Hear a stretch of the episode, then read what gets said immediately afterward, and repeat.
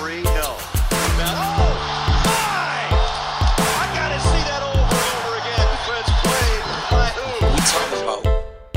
oh, Moin, hallo und Servus. Ihr hört den Talk in the Game Podcast und zwar mit der nächsten Season Preview. Das Warten hat jetzt endlich ein Ende. So langsam aber sicher steigt der Hype auf die neue NBA-Saison. Und wenn ich an Hype denke, denke ich auch an ein kleines Städtchen in Niederbayern und an jemanden, der da sitzt mit seinem Tee, wie ich gerade gehört habe, und bestimmt genauso viel Lust auf die neue Saison hat wie ich, nämlich der gute Matt. Moin in den Süden. Wie geht's dir, Matt? Ja, hallo. Ähm, ja, mir geht's ganz hervorragend. Also, ich bin richtig gehypt und ähm, ich kann es kaum erwarten, bis die Saison angeht. Ähm, jetzt noch ein bisschen so die Preseason Games, die so langsam gar keine Bedeutung mehr haben, weil jetzt alle äh, gestandenen Spieler geschont werden. Aber äh, die Lust auf äh, endlich relevanten Basketball zu sehen, die steigt schon ganz gewaltig. Du sitzt nicht da und fieberst bei jedem Preseason-Game bis zum Ende mit? Also, das ist dann mega wichtig, was da passiert. ja. Nein, leider nicht. nicht ganz. So, wir äh, sprechen heute über fünf Teams, wie wir es die ganze Zeit schon machen. Ich finde es immer ganz, ganz praktisch eigentlich, ähm, dieses Division-Format, weil es ist irgendwie so unnatürlich. Ne? Kein Mensch redet jemals über Divisions. Äh, für mich ist das immer so eine kleine Übung, dass ich das auffrisch und mir merke, wer war eigentlich in diesen Divisions noch mal drin. Also ich glaube, heute haben wir es uns halbwegs gemerkt. Äh, was ganz cool ist an der heutigen, nämlich der Southeast Division, finde ich das eigentlich eine ganz gute Mischung, oder? Also irgendwie so ganz unterschiedliche Teams, einmal von den Heat, die letztes Jahr in Finals gestanden haben, bis zu den Wizards, die niemand wirklich auf dem Zettel hat, vielleicht auch aus ganz guten Gründen. Und einigem, was so dazwischen liegt. Also, ich finde es ganz gut, oder? Ich finde es auch ganz gut. Vor allem, wir müssen uns nicht lange überlegen, mit wem fangen wir an, denn die Atlanta Hawks mit A ähm, sind gleich am Anfang, danach die Charlotte Hornets mit C. Also, da lässt sich einfach sortieren. Kriegen wir ganz gut hin. Ja, dann lass genau das machen. Wir starten einfach direkt mal mit den Atlanta Hawks rein. Ähm, ganz kleiner Rückblick auf die letzte Saison. Äh, sind die Hawks, der eine oder andere mag sich noch erinnern, auf Platz 8 im Osten gelandet und sind damals über das Play-In gerade so in die Playoffs noch reingerutscht. War alles jetzt nicht so mega zufriedenstellend. Ähm, gut, dann sind halt auch die Celtics getroffen. Da ging dann nicht so viel, 2 zu 4 verloren. War generell eine Saison offensiv. Es ist ja ein Team, ähm, von dem man eigentlich, ja, eben genau das erwartet, halt viel Offensive.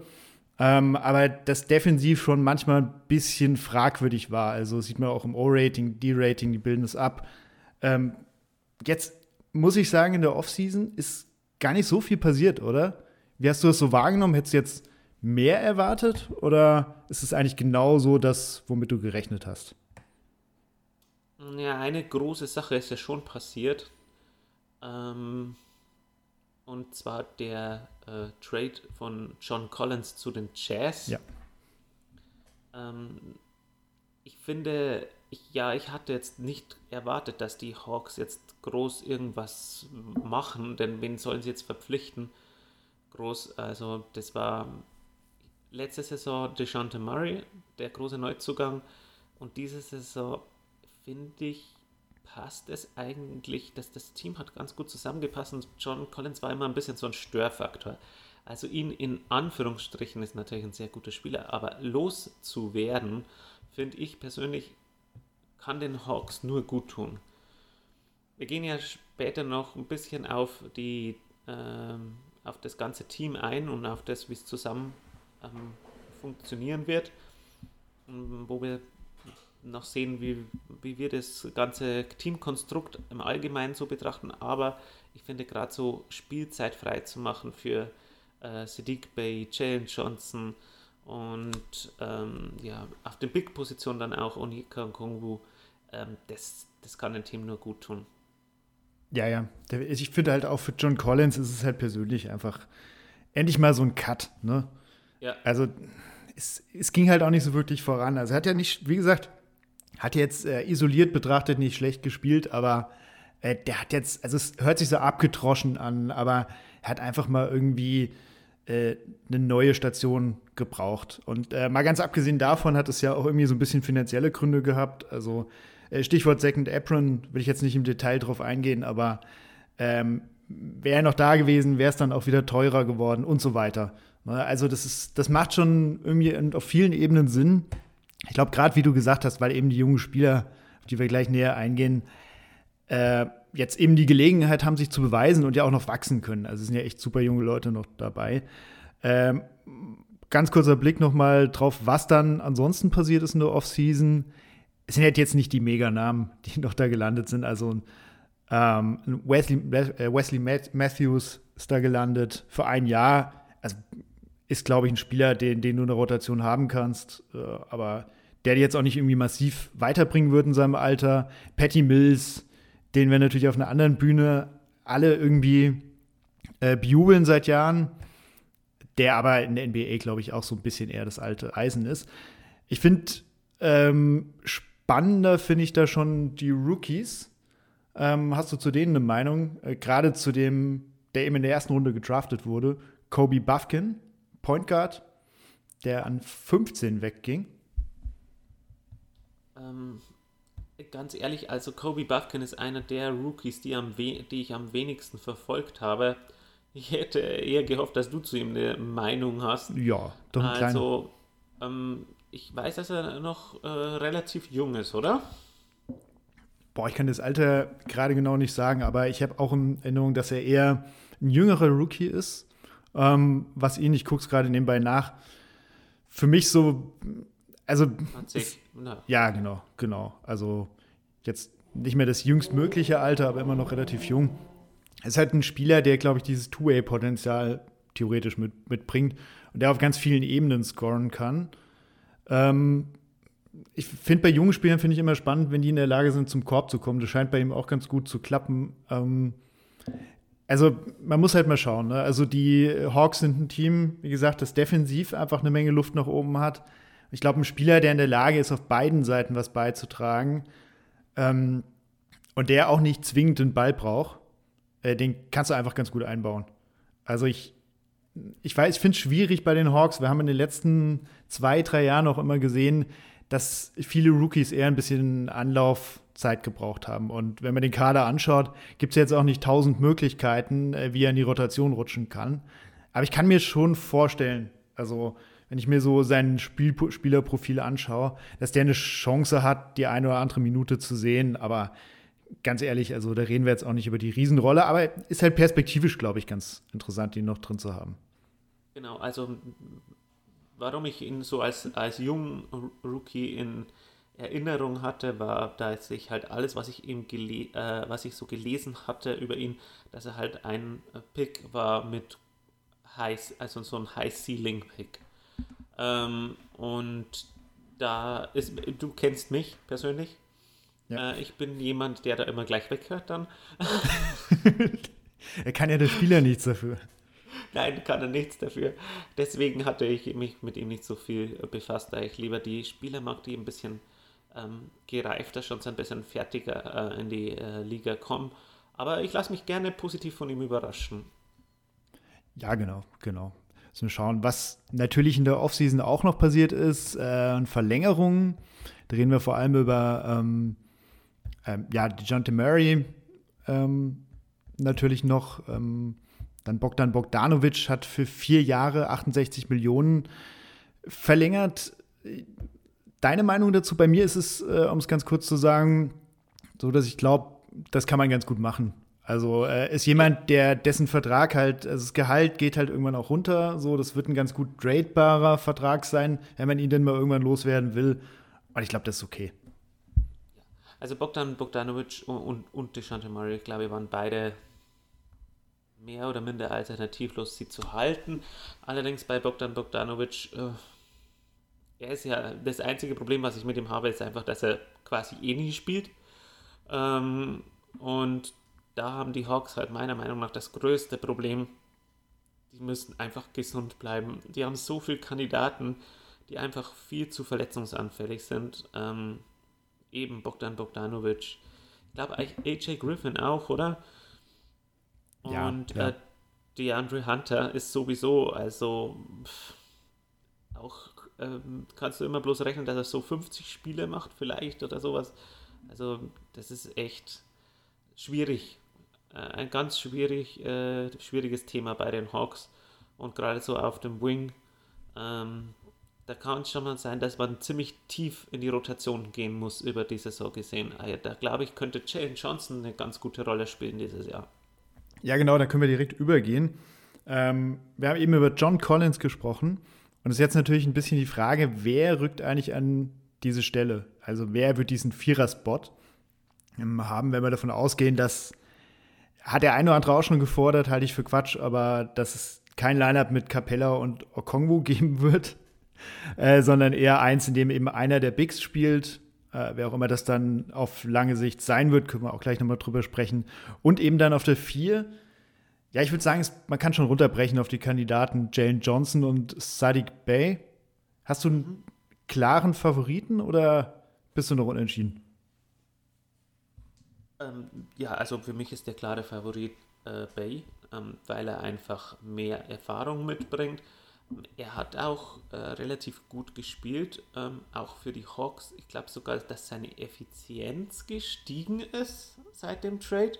Nur seine äh, Zahlen sind insgesamt runtergegangen. Also habe ich mir vor kurzem erst angesehen.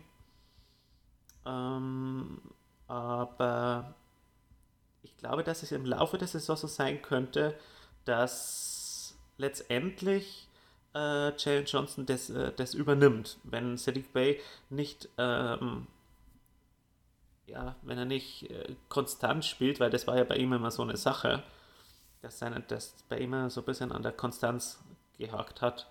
Und wenn er nicht konstant seine äh, Stiefel runterspielen kann, könnte es sein, dass Jalen Johnson da den Starter-Spot übernimmt auf der Power-Forward-Position. Ja, ich habe gerade mal nachgeschaut. Ähm, Sadiq Bey ist tatsächlich effizienter geworden. Also er hat in der letzten Saison 40 Prozent, exakt 40 Prozent, das sieht einfach so wunderschön glatt aus, ähm, seine Dreier getroffen und es wird noch besser, und zwar seiner 5,0 Dreier. Also, das ist also, geschwindelt. Da stimmt was nicht an der Statistik. wahrscheinlich, wahrscheinlich. Also das hat er extra so gemacht. Ich, weil er hat wahrscheinlich einen, einen oder anderen Wurf extra noch mal verworfen oder ja, dann irgendwie genau. nicht richtig hingeguckt oder so, damit diese Statistik exakt passt und dann hängt er sie sich wahrscheinlich übers Bett. Ähm, genau. Ja, das, das, ist, ist halt nicht groß. Also er hat halt echt, er hat 5% sein, sein Dreierquote hochgeschraubt äh, im Vergleich zur Saison vorher, hat insgesamt ein bisschen weniger Abschlüsse genommen. Ja, muss bei ihm generell so sagen, also er hat ähm, so in seiner Rookie-Saison, da ist er, war der Hype ja relativ schnell hoch bei ihm. Ähm, da hat er auch damals 38 Prozent schon getroffen. Das Dreier spielt bei ihm einfach eine sehr große Rolle. Das wäre auch der, einer der Gründe, warum man ihn dann an die Stelle reinnehmen würde. Einer, sage ich bewusst. Mhm. Ähm, zwischenzeitlich ist er so ein bisschen abgekühlt. Da war der Hype nicht mehr so groß und ähm, die Effizienz war jetzt eben wieder da. Also du hast vorhin, vorhin am Anfang, bevor wir aufgenommen haben, schon gesagt, schön ist, wir sind häufiger auch mal anderer Meinung. Ja, und dem, dem Fall mache ich tatsächlich den anderen Case, nämlich für Jane Johnson. Wobei du es ja auch schon so ein bisschen gesagt hast, ähm, dass Jane Johnson eben diesen Spot übernehmen kann. Ich finde halt, Sadiq Bay erfüllt eine Rolle sehr, sehr gut, glaube ich. Ich habe nur bei ihm immer so das Gefühl, klar, das ist immer noch ein junger Spieler. Ähm, ist jetzt, also wird im Laufe der Saison 25 ist damit dann, ähm, ja, müsste vier Jahre älter sein als Jane Johnson. Das ist aber, glaube ich, jemand, bei dem irgendwann mal so eine Grenze erreicht ist. Und bei Jane Johnson habe ich halt, sehe ich halt Dinge, die irgendwie ihn noch mal ein bisschen interessanter machen. Ähm, man muss bei ihm sagen, er hat bisher zwei Saisons überhaupt erst in der Liga gespielt und das eine mal fünf und das andere mal 15 Minuten im Schnitt. Ähm, und äh, ja, ist, ist halt so ein Typ, der sehr athletisch ist, zum einen, dadurch auch viele Rebounds mal mitnimmt und so. Der kann, kann dir defensiv was äh, bringen. Und was ich cool fand, was man in der Preseason jetzt ähm, auch ganz gut gesehen hat, der kann auch passen. So, das ähm, ist nichts, was man jetzt bisher in seinen Statistiken großartig gesehen hat, aber das kann der Typ halt. Man darf halt, wie gesagt, nicht vergessen, der hat fast gar nicht gespielt. und ist halt sehr in der, in der Rolle drin gewesen. So was der tatsächlich drauf hat, äh, steht nicht in den Boxcores bisher drin.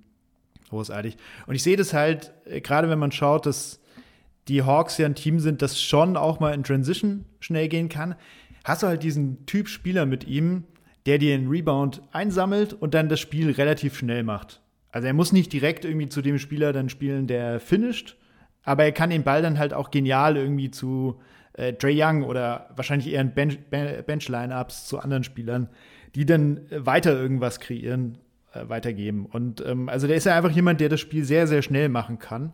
Das gefällt mir ihm ganz gut. Und ähm, ich weiß nicht, er strahlt auch einfach so eine, so eine potenzielle Dominanz aus, oder? Manchmal. Äh, ja, auf alle Fälle. Also, warum ich dir noch mal ein bisschen widersprechen muss, äh, was das Thema Jalen Johnson und Sadiq Bay angeht. Ich glaube, Jalen Johnson, ja, das mit dem Power Forward Spot, da kann, gebe ich dir schon ein bisschen recht, aber ich glaube, die können auch nebeneinander spielen. Und gerade diese Verletzungsmisere, da wollte ich noch mal kurz drauf eingehen, das hatte ich vorher vergessen, wird es oft auch nötig machen, dass sie beide auf dem Feld stehen. Was gar keine so schlechte Option ist, ehrlich gesagt. Also du meinst dann den Spot, den jetzt eben der Andre Hunter natürlich hat. Genau, genau. Denn DeAndre Hunter ist für mich eben so ein Kandidat, ähm, wie, der ist, der ist echt super, ähm, wie soll ich sagen, wenn er dann mal eine Zeit lang spielt, äh, dann groovt er sich immer ein und spielt wirklich konstant seinen Stiefel runter, ist auch wirklich so ein super Bindeglied zwischen Trae Young und, und den, den Bigs, würde ich mal sagen. Aber das, das Ding ist einfach, ähm, er ist halt viel zu oft, viel zu verletzungsanfällig und das, ist, das zieht sich jetzt schon seit durch seine ganze Karriere. Und dann äh, Sadiq Bay auf seine Position zu setzen und Jalen Johnson auf die Power Forward Position könnte ich mir auch ziemlich gut vorstellen, ganz ehrlich gesagt. Ja, ist, ist sicherlich eine spannende Option und man wird ja notgedrungen in die Situation kommen, das mal ausprobieren zu müssen. Ähm, was ich mir als Thema noch notiert habe, ist äh, die Defense. Ich bin mir eigentlich relativ sicher, dass, dass, die, dass die Hawks auch in der nächsten Saison eine gute Offense spielen werden und die kann auch noch besser werden, wenn äh, John Murray und Dre Young äh, besser noch zusammen funktionieren und so weiter und wenn sich die Jungs, jungen Spieler entwickeln. Aber bei der Defense habe ich halt schon so ein bisschen meine Zweifel. Ich weiß nicht, also du hast halt äh, auf Big als äh, für die Rim Protection äh, einen äh, Clint Capella und einen, ähm, einen Okongwu. Yeah. Und mhm. die können, das sind beides gute Defender so. Ich frage mich nur manchmal, ist Clint Capella dann auf Dauer wirklich noch so gut, wie ihn viele sehen? Und ist, wird Okongwu, kann er mal eben diese Dominanz dann noch ausstrahlen, die man von ihm erwartet? Oder sind es dann einfach beides am Ende nur überdurchschnittliche Defender? Und dann kommen wir halt zu der Situation, wenn du dann einen Trey Young hast im Team, ne, der ist, gibt ja natürlich gar nichts defen defensiv. Äh, du hast den John Murray, der ist natürlich ein guter Verteidiger, aber vielleicht manchmal auch einen Ticken überschätzt, würde ich sagen. Also jemand, der sehr gut ist, aber vielleicht dann auch nicht überragend in manchen Situationen. Wenn du dann Sadiq Bey noch in, in deinem Lineup drin hast, der jetzt auch nicht äh, der tollste Verteidiger ist, dann weiß ich nicht, ob man da so riesige Sprünge machen kann oder sehe ich da zu schwarz. Ich glaube, das siehst du zu schwarz. Denn ich glaube, dass die Hawks ergänzen sich alle ganz gut. Ich glaube, dass Sadiq Bey ein guter Verteidiger ist. Vielleicht jetzt kein überragender, aber ein guter. Ähm, kam ja sogar mit dem Prädikat 3D-Spieler in die Liga. Ähm, äh, ich glaube, dass DeAndre Hunter ein guter Verteidiger ist. Ich glaube, dass Deshante Murray ein guter Verteidiger ist. Äh, und Okongwu ist halt ähm, so der Mini-Bam Adebayo. äh, und wenn, wenn das nur so ein bisschen eintrifft, wie ich das jetzt sage, dass er so eine Bam Adebayo-Rolle übernehmen kann, ähm, dann kann ich mir einfach vorstellen, dass die Hawks richtig gut werden diese Saison. Ich glaube jetzt nicht, und von richtig gut, da spreche ich jetzt nicht wieder Conference Finals oder sowas. Aber letztendlich kann im Osten alles passieren. Also, äh, also das heißt, kann, nicht muss, aber ähm, bei den Hawks ist es ganz schwer zu predikten, wo die Reise hingeht. Aber gleichzeitig haben sie alles Talent der Welt. Und ich glaube, Trey Young ist mittlerweile sogar unterschätzt. Trey Young ist ein Spieler, auf dem wird so viel rumgehackt in letzter Zeit. Man muss sagen, er hat ja sein Team schon mal sehr weit geführt in die Playoffs. Ähm, da war die Shante Murray noch gar nicht da. Jetzt hat er einen perfekten Partner neben sich in Deshante Murray, der natürlich nicht alles wieder richten kann, was Trey Young vermasselt in der Defense, aber zumindest der so ein ergänzendes Glied ist. Und das, was Clint Capella am Alter, ähm, ja, der Zahn der Zeit, der an Clint Capella nagt, ähm, das wird ja auch äh, Okungwu besser. Ähm, von dem her bleibt man da in der Center-Rotation relativ stabil, gut. Ähm, und ja, es rückt von hinten Jalen Johnson nach, es rückt AJ Griffin nach äh, und dann eben auch und kommt noch Talent mit Kobe Buffkin, von dem wir vielleicht auch noch was erwarten können. Mal schauen. Ähm, und dann finde ich, ist das ein ganz guter Mix. Also ähm, sie müssen gesund bleiben, dann können die Hawks ähm, richtig erfolgreichen Basketball spielen, meiner Meinung nach. Ja, ich glaube, es ist halt einiges davon abhängig. Äh, du hast so ein paar Namen genannt, die sind alle interessant. Das, das sehe ich ja auch voll auch so. Also, wie gesagt, ich bin äh, nicht falsch verstehen, eigentlich ein absoluter Okongbo-Believer gewesen. Ähm, ich, ich sehe nur halt eine Menge Spieler, die alle defensives Potenzial haben. Und wer, da muss halt jetzt das eine oder andere ähm, Rad ineinander greifen. Ne? Also, es, damit sie jetzt wirklich in der nächsten Saison auch erfolgreich sein kann, äh, reicht halt, glaube ich, am Ende nicht, wenn da in der Theorie sehr viele gute Defender sind, sondern es muss halt laufen und müssen wir halt gucken, wie es bei Hunter aussieht, weil der ist in der Tat natürlich jemand, der dir, äh, der dir sehr viel geben kann, defensiv und äh, ja, scha schauen wir mal, wie das aussieht, aber ich glaube, um erfolgreicher zu sein, müsstest du schon zumindest eine durchschnittliche Defense stellen.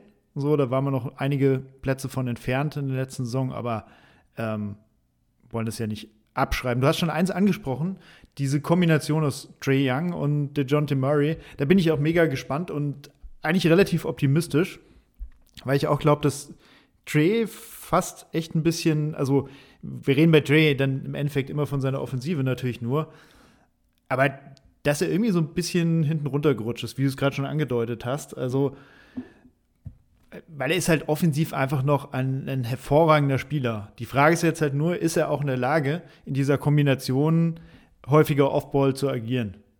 Und ähm, ich finde, wenn er das gemacht hat in der letzten Saison, dann sah das auch echt schon gut aus.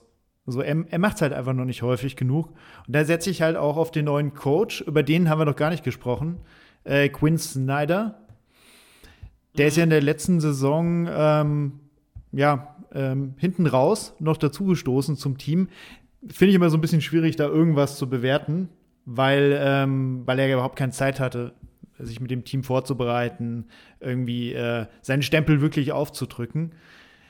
Aber ich glaube, der kann natürlich diese Kombination auch nochmal maximieren aus den beiden, oder? Ah, auf alle Fälle. Also ich bin, ähm, wie gesagt, ähm, vom Coaching-Staff bis zu den Spielern bei den Hawks ziemlich äh, positiv gestimmt. Ähm, und ich bin sicher, dass sie für eine Überraschung sorgen könnten. Wie gesagt, meine einzigen Bedenken sind nur die Verletzungsprobleme. Aber das könnte ja theoretisch jedem Team passieren. Äh, davon darf man nicht ausgehen in den Season Previews. Also wenn alle gesund bleiben, äh, sehe ich die Hawks schon dieses Mal klar in den Playoffs nicht auf Platz 8. Ja, also die Frage ist halt immer am Ende, was kann man dann in den Playoffs reißen, so. Aber wenn wir jetzt erstmal nur auf das Abschneiden der Regular Season gucken, ist es für mich auch ein Team. Ich würde also per se erstmal sagen, Play-In auf jeden Fall. Mhm. Ähm, es, es, gibt halt so eine größere Gruppe von Teams, die da irgendwo zwischen gerade so Playoffs und gerade nicht mehr Play-In herumschwirren. Und da gehören die Hawks irgendwie auch dazu. Also wenn da mal irgendwas nicht richtig läuft, kannst du schon auch mal abrutschen aus dieser Gruppe. Ähm, aber ich, im Best Case kann ich mir schon auch vorstellen, dass sie, dass sie in diese äh, Playoff-Range nach oben klettern. Ähm, ich würde jetzt, glaube ich, würde, glaube ich, von dem Play-In erstmal ausgehen, aber das hängt eben so ein bisschen davon zusammen, äh, wie viel kann Quinn Snyder da irgendwie umsetzen. Also ich finde bei ihm gerade spannend, ähm, ist ja jemand, der sehr viel auf Bewegung und so setzt im Spiel. Das ist was, was die Hawks jetzt nicht so massiv ausgezeichnet hat zuletzt. Das können, das können, können sie durchaus noch ein bisschen anheben. Und wenn er diesen Stempel eben aufdrückt, ey, dann sieht es offensiv, glaube ich, schnell äh, ziemlich gut aus. Wenn dann defensiv eben, wie eben gesagt, so was Mittelmäßiges zumindest herausspringt, dann müsste man ja schon irgendwo so um Platz, ja, sieben oder sowas vielleicht rauskommen können. Also, das kann ich mir schon ganz gut vorstellen. Ja, das kann ich mir auch vorstellen. Also, ich würde sogar sagen Platz 6, aber ähm, ja, ich kann ich mir genauso Platz 7 vorstellen. Ja, und dann, dann müssen wir halt eben gucken, wenn es halt ins Playen geht. Äh, da ist sowieso immer absolut alles möglich. In der ersten Runde wird es dieses Jahr wahrscheinlich nicht so einfach gegen die Teams, die da oben ähm, ja, äh, so ein bisschen in der eigenen Welt teilweise unterwegs sind. Aber wie gesagt, wir wollen jetzt hier auch gar nicht. Es ist sowieso verdammt schwierig, jetzt die Playoffs zu predikten. Denn es tut Ja, sich so viel noch während der Saison und auch ähm, also bei den Trades, dann noch Buyout-Markt. Ah, Ist ganz schwierig. Und dann muss man auch sehen, wo sind die Teams, wo stehen die Teams, wenn es dann so weit ist, dass auf Trade, äh, auf die Trade Deadline zugeht und sowas. Dann ähm, muss man sehen, machen sie dann vielleicht ganz was anderes als vorerst geplant war, ähm, weil sie plötzlich die Chance haben, um Homecourt zu spielen. Dann muss man schauen, wie reagieren dann die Teams und das kann man jetzt noch gar nicht abschätzen. Deswegen würde ich auch das mit den Playoffs noch äh, nicht vorrangig abschätzen, wo dann letztendlich die Reise hingeht, weil es dann schon sehr ähm, ein Ratespiel ist. Aber aktuell, in der aktuellen Konstellation hast du recht, da wird es gegen die äh, Teams ganz oben natürlich absolut schwierig, wie vor allem Boston, äh, Milwaukee. Das sind ja super Teams. Ja, das kann man so ein bisschen so zusammenfassen. Super, dann haben wir, glaube ich, die Hawks abgeschlossen, können zu einem Team in äh, Türkis springen. Und ähm, da muss man nicht lange überlegen. Das sind natürlich die Charlotte Hornets. Und äh, ganz ehrlich, Matt, äh, es ist echt nicht einfach mit dieser Franchise. Also ganz, ganz ehrlich, ich habe vor, wann war das? Vor zwei Jahren oder so, habe ich mal so eine Phase gehabt, in der ich das Team sehr intensiv verfolgt habe. Da war Lamelo Ball gerade auf dem Aufschwung. Da waren einige interessante Spieler. Wir haben immer darüber geredet, dass, dass die Hornets einfach super schnell spielen. Die hatten immer so gefühlt die schnellste Pace der Liga. Da ging richtig was ab. Und äh, ja, da musste man sich damals, unter James Borrego war das als Coach, musste man sich eher fragen, äh, wollen die überhaupt mal irgendwie Defense jetzt spielen oder wird da immer nur gerannt wie bekloppt? Man will die Gegner einfach überscoren. Äh, jetzt sieht das alles ein bisschen anders aus, bevor wir auf die durchaus turbulente Offseason äh, eingehen. Äh, letzte Saison am Ende 14. mit einer 27 zu 55 Bilanz. Gibt aber, glaube ich, ein bisschen verfälschtes Team, äh, Bild über dieses Team wieder, weil Lamello Ball eben ganz großen Teil der Saison gefehlt hat. Und das ist natürlich der Franchise Cornerstone bereits. Und ähm, ja, diese, diese Zahl, Platz 30 im O-Rating, die kann man, glaube ich, äh, abheften und wegstecken, einfach weil das hat mit dem tatsächlichen Team, glaube ich, wenig zu tun. Wenn ein Lamello Ball dabei ist und wenn auch andere Spieler ähm, mehr Einsatzzeit haben im Endeffekt. Ja, was ist passiert? Ähm, mal abgesehen davon, dass Lamello Ball verlängert hat, PJ Washington verlängert hat, ähm, ist ein Name, ähm, steht jetzt immer so im Raum. Und ich glaube, wir müssen erstmal über ihn sprechen, bevor wir über den Rest überhaupt sprechen können. Und das ist Miles Bridges, ähm, der eigentlich wieder dabei sein sollte. Also ich fasse die Story noch mal ganz kurz zusammen. Ich denke, die Ja, meisten genau. werden es gehört haben, aber ähm, der war letzte Saison ja komplett raus. Im November vor Gericht zu drei Jahren auf Bewährung verurteilt wegen häuslicher Gewalt gegen seine Ex-Freundin. Die NBA hat ihn dann auch gesperrt. Davon stehen jetzt auch noch zehn Spiele in dieser Saison aus, wenn er denn dabei sein sollte. Und jetzt gab es vor kurzem eben wieder diese Geschichte, äh, laut ISBN soll er gegen seine Bewährungsauflagen verstoßen haben. Also äh, ja, wieder so ein ganz wildes Ding.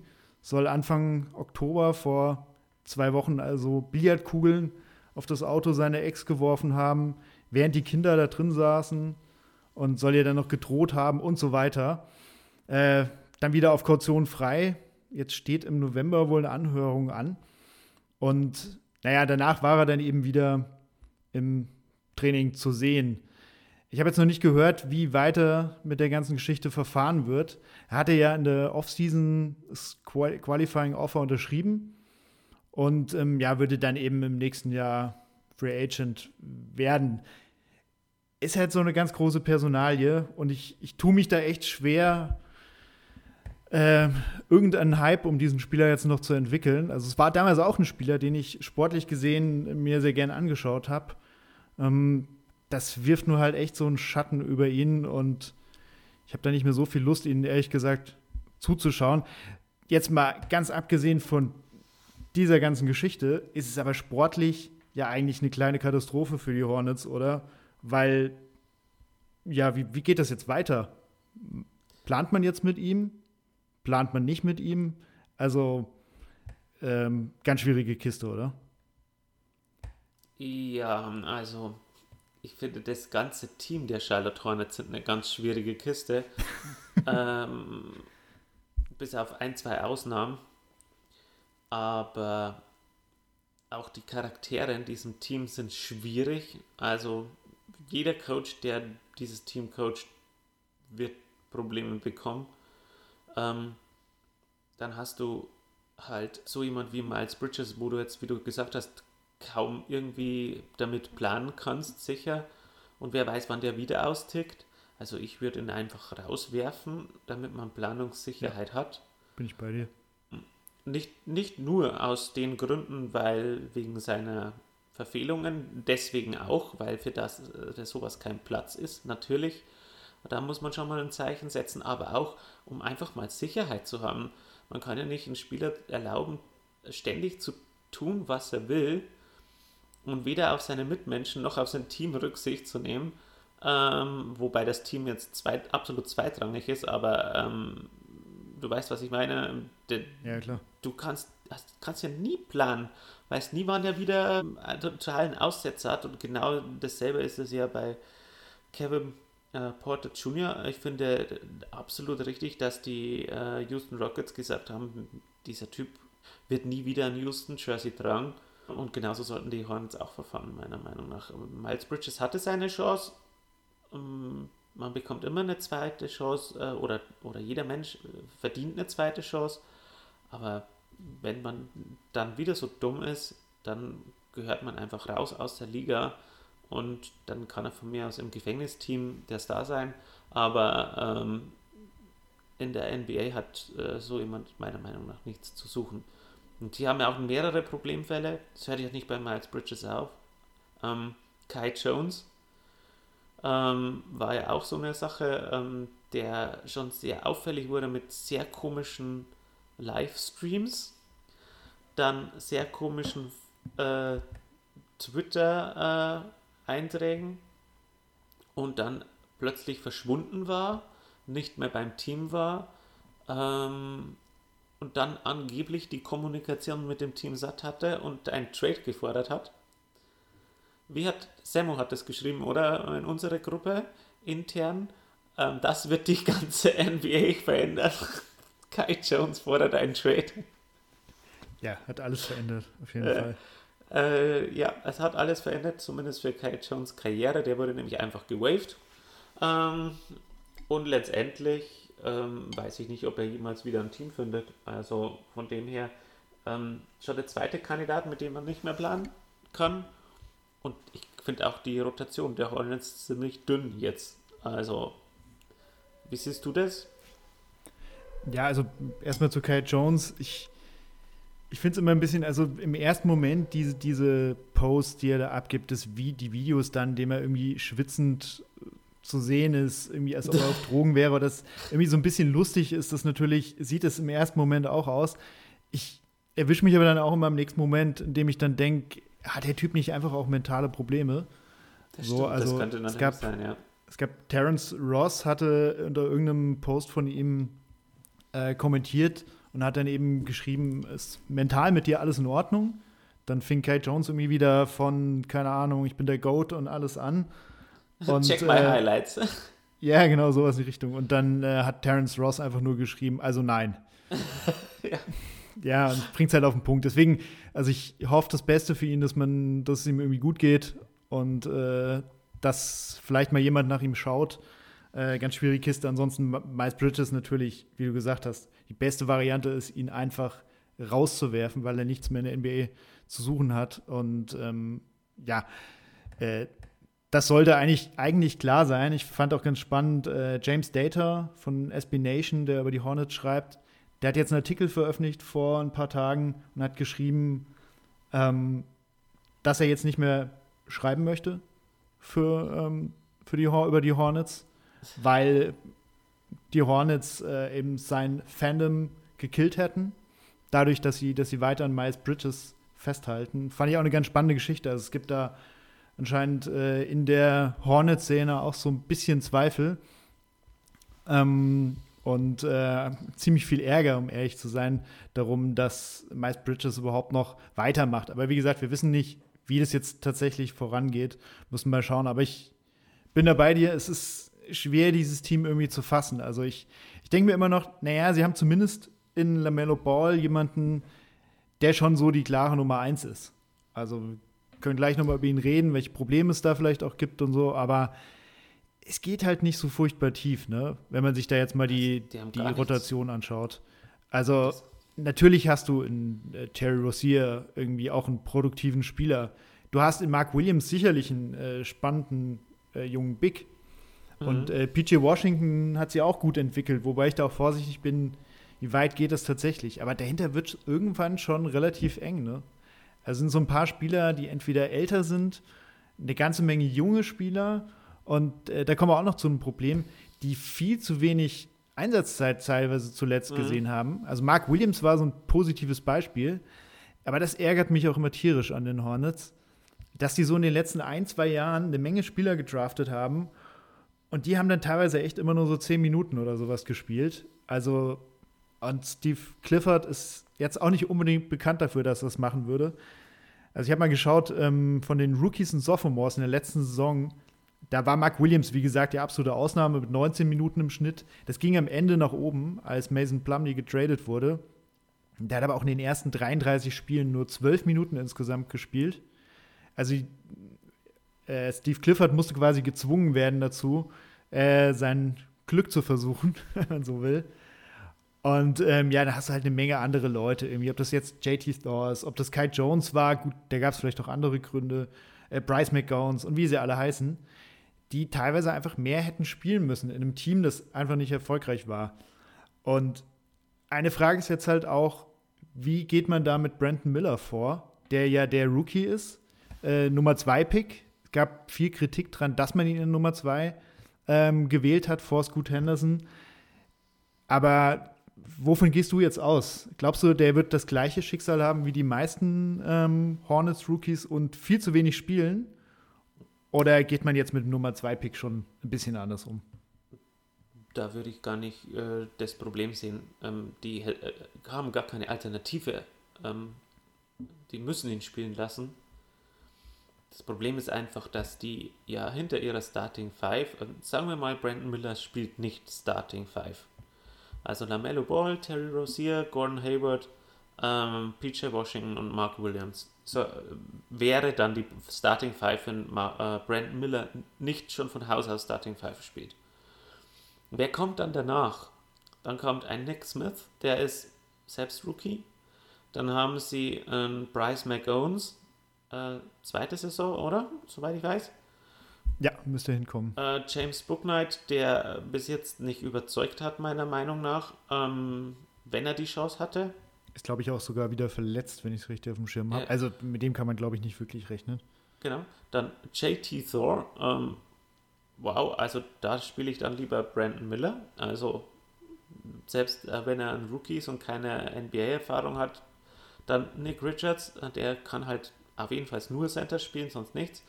Ähm, und Cody Martin, ähm, spielt der überhaupt? Also das ist, muss man mal so ganz äh, klar hinterfragen, wo, was ist mit Cody Martin überhaupt los?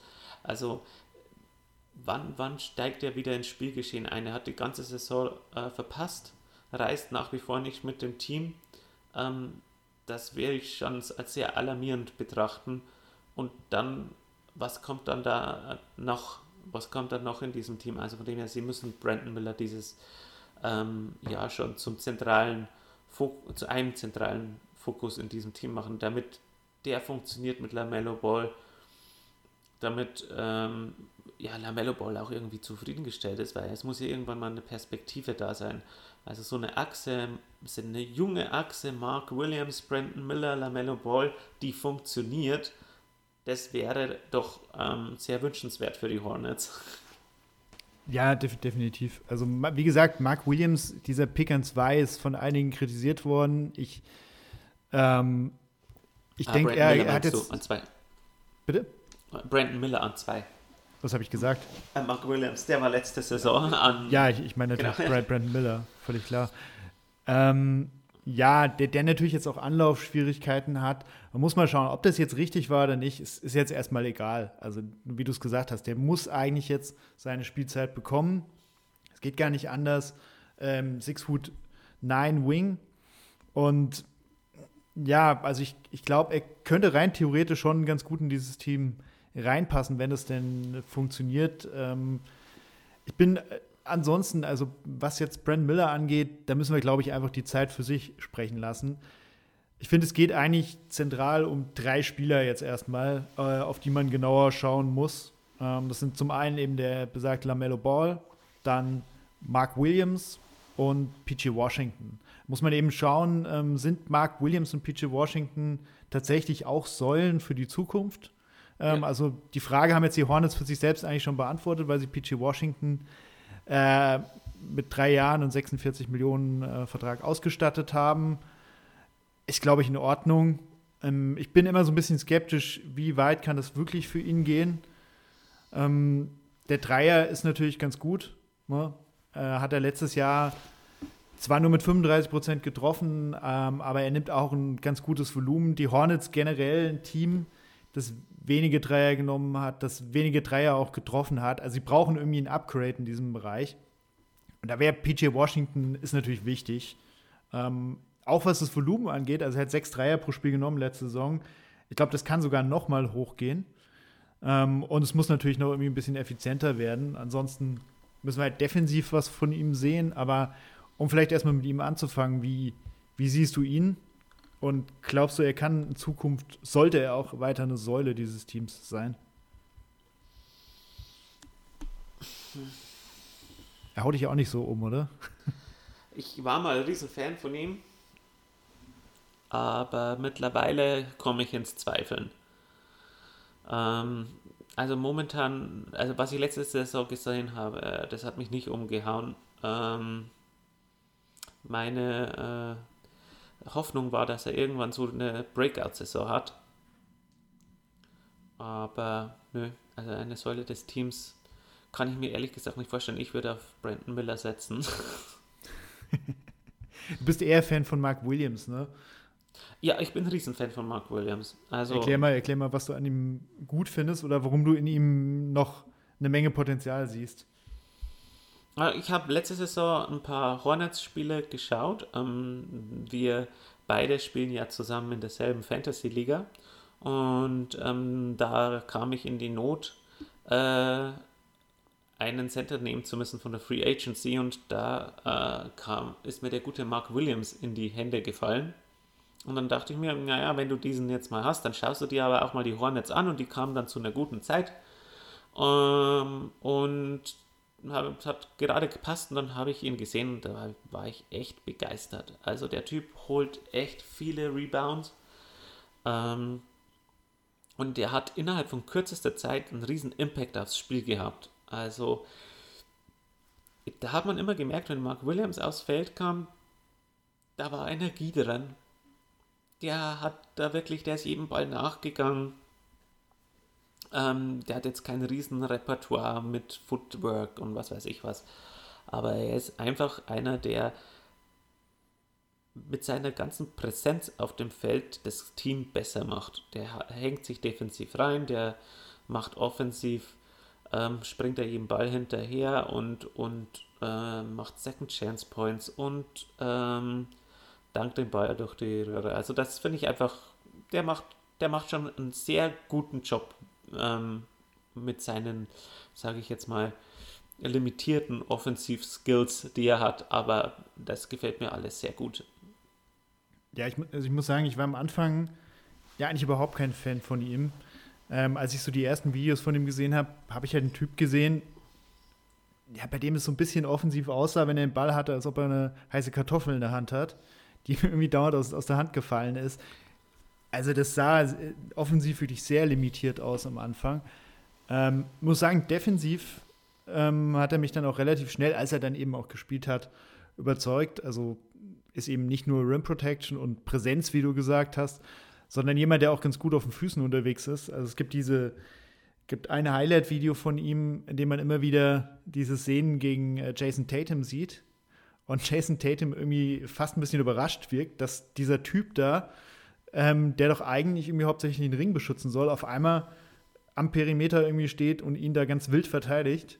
Mhm. Äh, und dann muss er irgendwie den Ball notgedrungen abgeben. Also, das ist halt auch Mark Williams.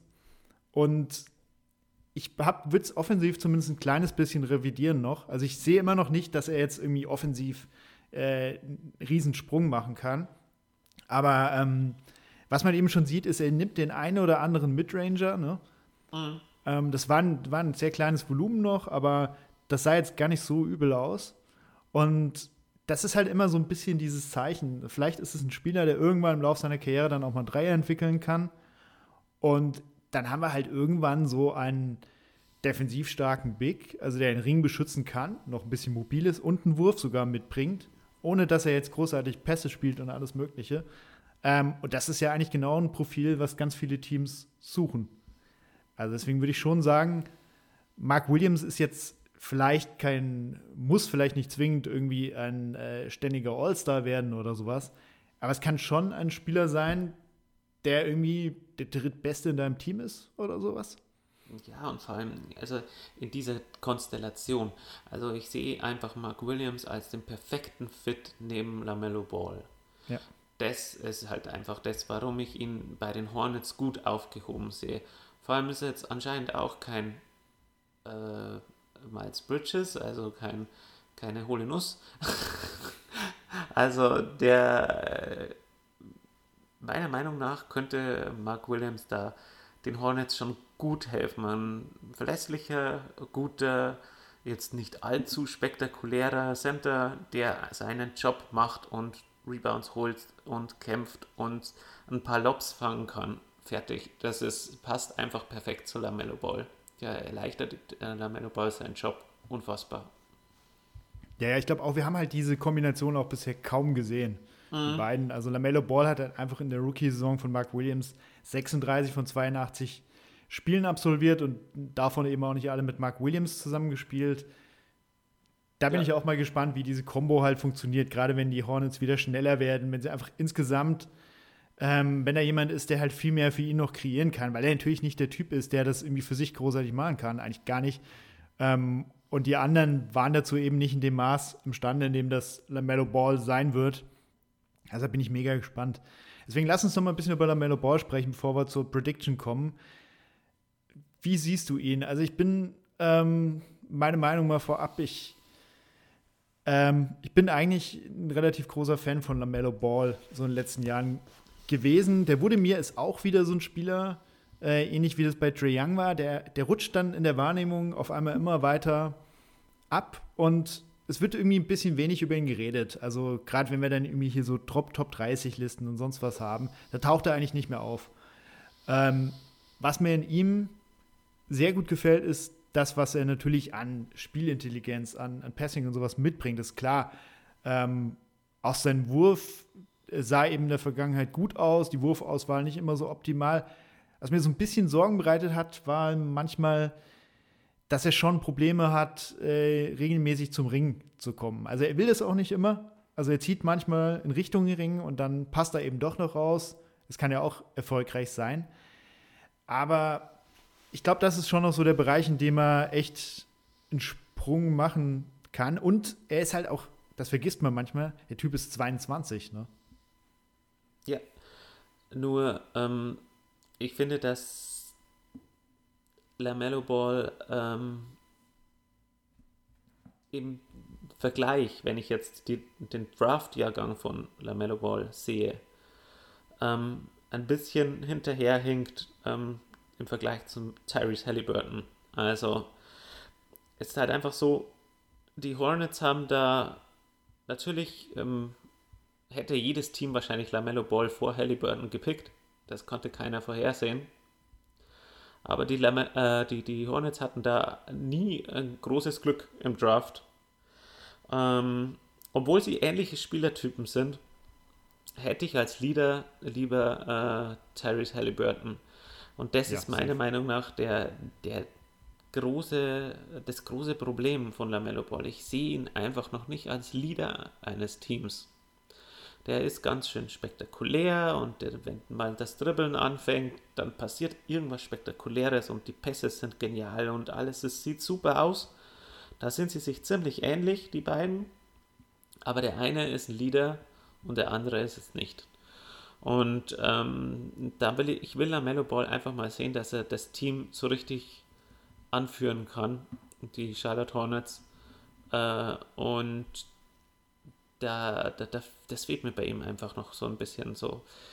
Ähm, vielleicht hat er auch jetzt nicht, ist es ein bisschen unfair, weil er halt einmal ein Trash-Team neben sich hat, obwohl, ja, mit Miles Bridges damals, da hat er ein ganz gutes. Ähm, aber da war er vielleicht noch zu jung, zu grün hinter den Ohren. Aber jetzt aktuell hat er halt ein richtig mieses Team. Aber trotzdem will ich äh, mal sehen, dass er da mehr vorangeht, äh, sich auch defensiv reinhaut, nicht nur für Highlights spielt. Ähm, und ich hoffe mal, dass ähm, ja, ähm, dass die Combo Lamello Ball und Brandon Miller auch funktionieren. Weil ähm, gerade die beiden können auch voneinander profitieren. Ich glaube, Brandon Miller, alles was man so gesehen hat, der kann dribbeln, der kann werfen, ähm, der braucht nur Platz. Ähm, und den Platz könnte ihm Lamello Ball verschaffen. Ähm, und ich hoffe, dass das alles gut funktioniert bei den Hornets und dass man da von den jungen Spielern vor allem was sieht, dass sie einen Schritt nach vorne machen. Und ähm, ich hoffe, dass äh, Lamello Ball ähm, von Verletzungen diese Saison mal verschont bleibt. Ja, das hoffen wir alle natürlich. Ähm, ja, mein Problem ist ein bisschen, ich habe ihn ja schon als Franchise Cornerstone be be bezeichnet. Und ich bin auch immer noch überzeugt, ich glaube, LaMelo Ball kann schon ähm, zumindest eine 1A oder 1B ähm, Option eines Teams sein. Er bräuchte halt noch diesen anderen Spieler. Also es wäre natürlich jetzt optimal gewesen, wenn Victor Wembanyama äh, zu den Hornets gekommen ja. wäre. Das wäre also wär wirklich ein Traum gewesen. Es hätte sehr gut gepasst, aber beim Spurs sehen wir natürlich auch sehr gern. Ähm, ja, das ist ein bisschen das Problem. Er ist halt nicht diese glasklare Nummer 1 bisher zumindest, ähm, weil er halt irgendwie auch noch Schwächen in seinem Spiel hat. Und ähm, wie du gesagt hast, er, dieses Vorangehen, das, das sehe ich bisher auch noch nicht. Es ist immer eher so ein Ding, dass er, dass er seine Sache macht. Ähm, aber wie gesagt, 22, also ich bin da immer sehr vorsichtig. Mhm, da, da weil, kann noch viel passieren. Weil dieses, äh, dieser Punkt, den ich eben genannt habe, die äh, Rim Pressure, das ist halt wenn das käme und wenn er das zumindest irgendwie auf was Durchschnittliches bringt, dann verändert sich halt extrem viel in seinem Spiel. Und ähm, wenn dann so seine ganze Mentalität sich vielleicht auch mal verändert, also da kann ich mir schon auch was vorstellen. Was jetzt die Prognose der Saison angeht, ähm, hängt es natürlich ein Stück weit auch davon ab, mit welchem Kader äh, sehen wir die Hornets tatsächlich, wer bekommt da wie viel Spielzeit, aber was traust du ihnen jetzt zu im Sagen wir mal im allerbesten Fall und was im allerschlechtesten? Im allerbesten Fall boah, so neun, Platz 9, 10. Hm. Aber eigentlich nicht mal das. Also ich mein, glaube, die Hornets äh, haben ein absolutes Übergangsjahr und müssen nochmal ähm, schauen, dass sie ja, einen Lottery-Pick bekommen ja, und dann also ich, mal, mal, mal schauen, wie es weitergeht. Oder sie müssen halt alles für Draft-Picks traden, was sie an Kapital haben. Oder, oder, oder halt für äh, auslaufende Verträge und Draft-Picks, weil wenn sie alles traden, was an älteren Spielern da ist, dann haben sie ja gar nichts mehr, was auch laufen kann. Ähm, dann Terry Rozier und Gordon Hayward, wenn weg sind, dann was spielt was haben die dann noch im Kader? Ähm, Also von dem her würde ich schon an ihrer Stelle irgendwann versuchen einzureißen, wenn man sieht, dass dann nicht viel geht und dann halt ähm, ein Jahr mal vorbeiziehen lassen und dann nur die jungen Spieler entwickeln. Erzähl das mal Steve Clifford, der wird den Vogel zeigen. Das ist so ein bisschen das Problem auch äh, im Team. Also muss man halt hoffen, dass dann eben ja die Franchise selbst da dem vielleicht mal einen Riegel vorschiebt. Ähm, weil ich weiß nicht, wie weit es mit dem Team wirklich gehen könnte. Also ich sehe auch im allerbesten Fall Play-in, dann ist natürlich alles Zufall, klar, aber ähm, die realistische Variante wäre für mich auch eher, dass es irgendwie so um Platz 12 bis 14, 11 bis 14 ja. sich bewegt. Äh, vielleicht, also wenn sie wirklich einreißen, dann können die auch letzter werden in der Eastern Conference. Ja. So, aber Kann auch äh, gut möglich sein bei denen. Ich denke mal, wenn man so 13, 14 oder so, ist nicht unrealistisch. Dann äh, lass uns mal zum nächsten Team springen. Ähm, das ist ein Team, das, glaube ich, nicht unbedingt auf Platz 13, 14 zu erwarten ist. Nein. Nämlich die Miami Heat, die letztes Jahr ja einen ziemlich kuriosen Saisonverlauf hatten, wie wir alle wissen. Äh, mit Platz 7 im Osten erstmal abgeschlossen. Jetzt keine so dolle Regular Season, aber gut, Jimmy Butler hat ja meistens dann auch eher andere Sachen zu tun in der Phase der Saison. Dann über das Play-In eben bis in die Finals durchmarschiert, dann äh, gegen die Nuggets verloren, aber schon echt eine phänomenale Saison. Also ich glaube, das, was wir in der Regular Season gesehen haben, kann man mit dem, was wir in den Playoffs gesehen haben, dann auch überhaupt nicht vergleichen. Ähm, ja, gibt jetzt einen Namen, der in der Offseason natürlich immer, immer wieder gefallen ist ähm, am South Beach. Und das ist natürlich Damian Lillard, der nicht dort gelandet ist. Äh, wie war das für dich jetzt, die Offseason zu beobachten? Ähm, würdest du sagen, sie haben irgendwie nichts erreicht und es ist alles ganz mies gelaufen, weil eben Damian Lillard nicht da ist? Oder bist du eher beim Gegenteil und sagst, naja, sieht doch trotzdem ganz gut aus? Soll ich ganz ehrlich sein? Du darfst immer ehrlich sein.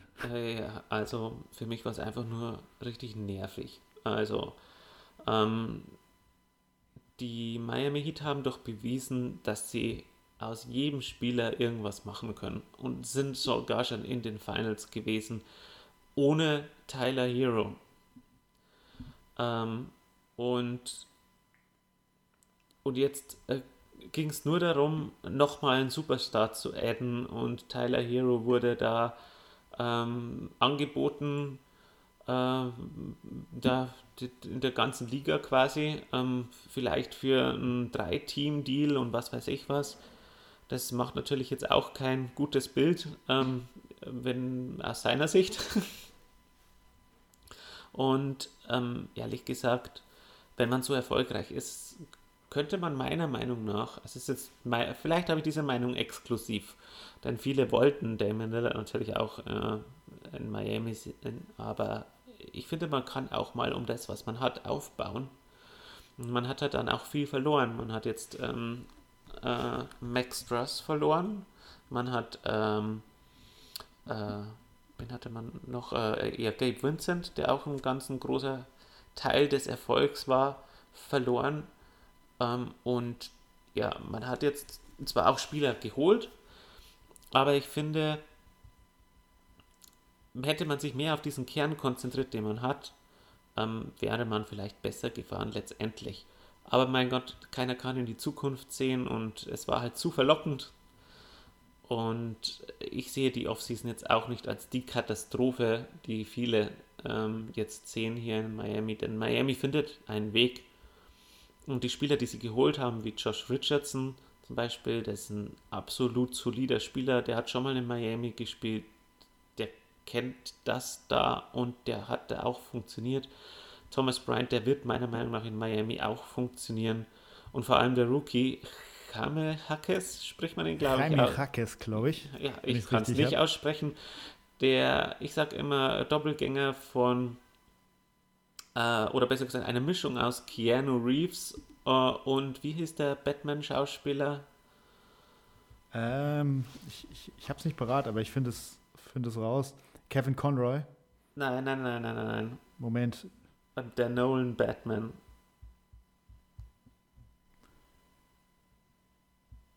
Äh, Ich bin ganz schlecht da drin. Christian Der- Bale, der Doppelgänger, Christian Bale, äh, äh, der aussieht wie eine Mischung aus Keanu Reeves und Christian Bale. Ähm, Jaime Harkes, der, der, wird, der wird super. Der wird super spielen, der wird gleich funktionieren. Und mit dem habe ich mich auch befasst, mit diesem Rookie, weil der wird sofort funktionieren, da bin ich mir 100% sicher. Ähm, ich finde die Offseason interessant. Mal schauen, wie, äh, wie die, was die Miami Heat wieder daraus machen. Ich lasse mich von diesem Team immer wieder gern überraschen. Ja, definitiv. Ähm, also Raimi Rakes habe ich in der Summer League so ein bisschen beobachtet. Und ganz ehrlich, also der macht, der macht jetzt so einen Spaß, dieser Typ. Ja, Diese, also wie kompetitiv der al- allein schon in so einem Setting, das, also ich meine, wir reden über die Summer League, ne? ja, ja. Also ist ein älterer Rookie, hat vier Jahre in UCLA gespielt. Ähm, was, also es ist halt ein Typ irgendwie, der total ready aussieht. Der, der wirft sich da rein, ähm, hat eine unglaublich gute Durchsetzungsfähigkeit, ähm, was man im ersten Moment gar nicht physisch unbedingt denkt. Also hat dann auch eine interessante Athletik und extrem gute Moves. Also auch ein Typ, ähm, ich, ich weiß nicht, also der packt da auf einmal Dinge aus, äh, der ist wirklich sehr, sehr versiert und intelligent. Also er weiß genau, was er, was er auf dem Court tut.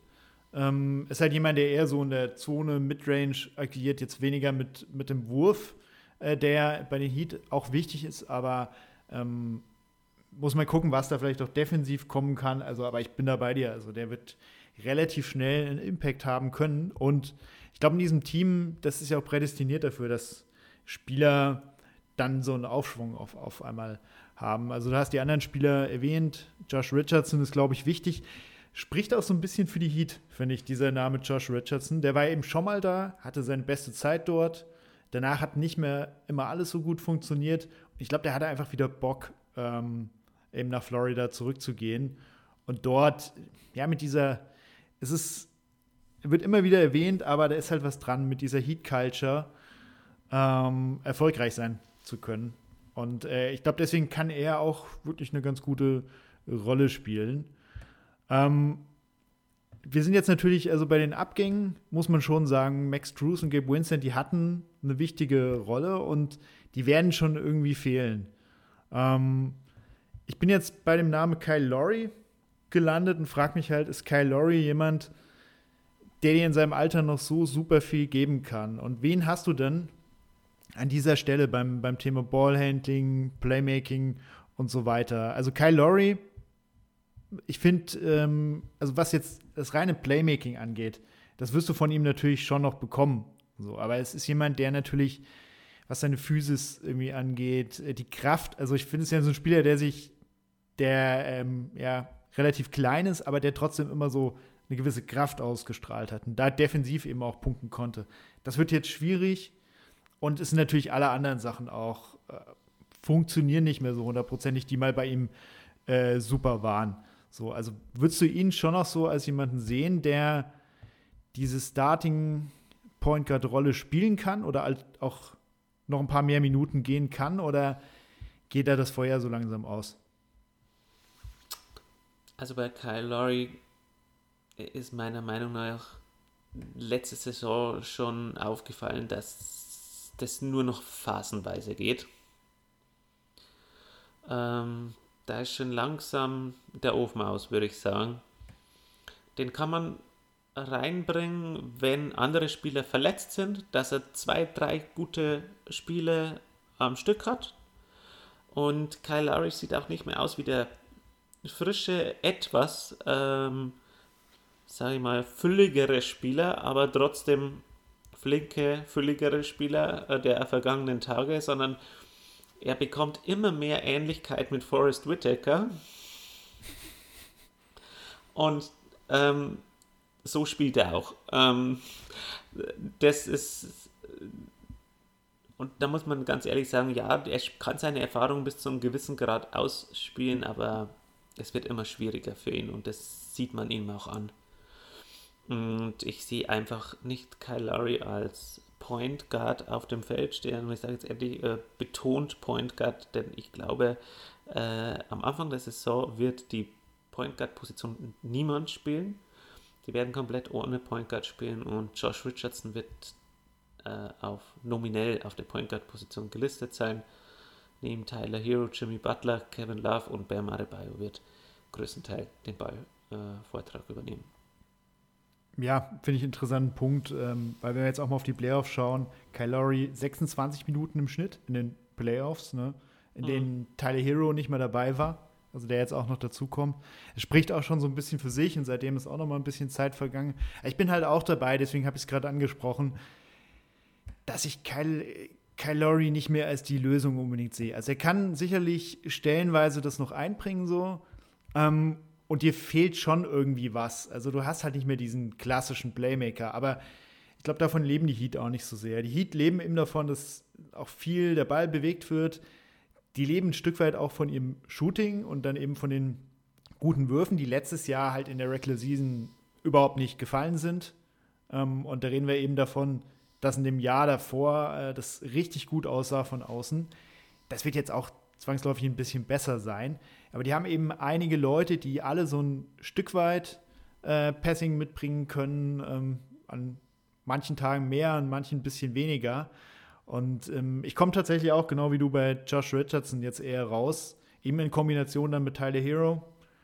Ähm, Tyler Hero, von dem muss man tatsächlich, glaube ich, am ehesten einen Sprung erwarten und eben auch ein bisschen mehr Verantwortung so in Sachen Playmaking. Also ist natürlich eher der Scorer, aber ich glaube, es führt keinen Weg dran vorbei, dass von ihm da auch ein bisschen mehr kommen muss, wenn du dann eben Kyle Lowry mit irgendwann relativ wenig Minuten einfach nur noch von der Bank bringt, bringst. Und dann hast du, ja, vielleicht macht dich das irgendwie ein Stück weit auch unberechenbarer. Und ähm, dann hast du ja immer noch die Joker-Karte, dass irgendwelche Spieler, die gar niemand auf dem Schirm hat, auf einmal den Durchbruch schaffen.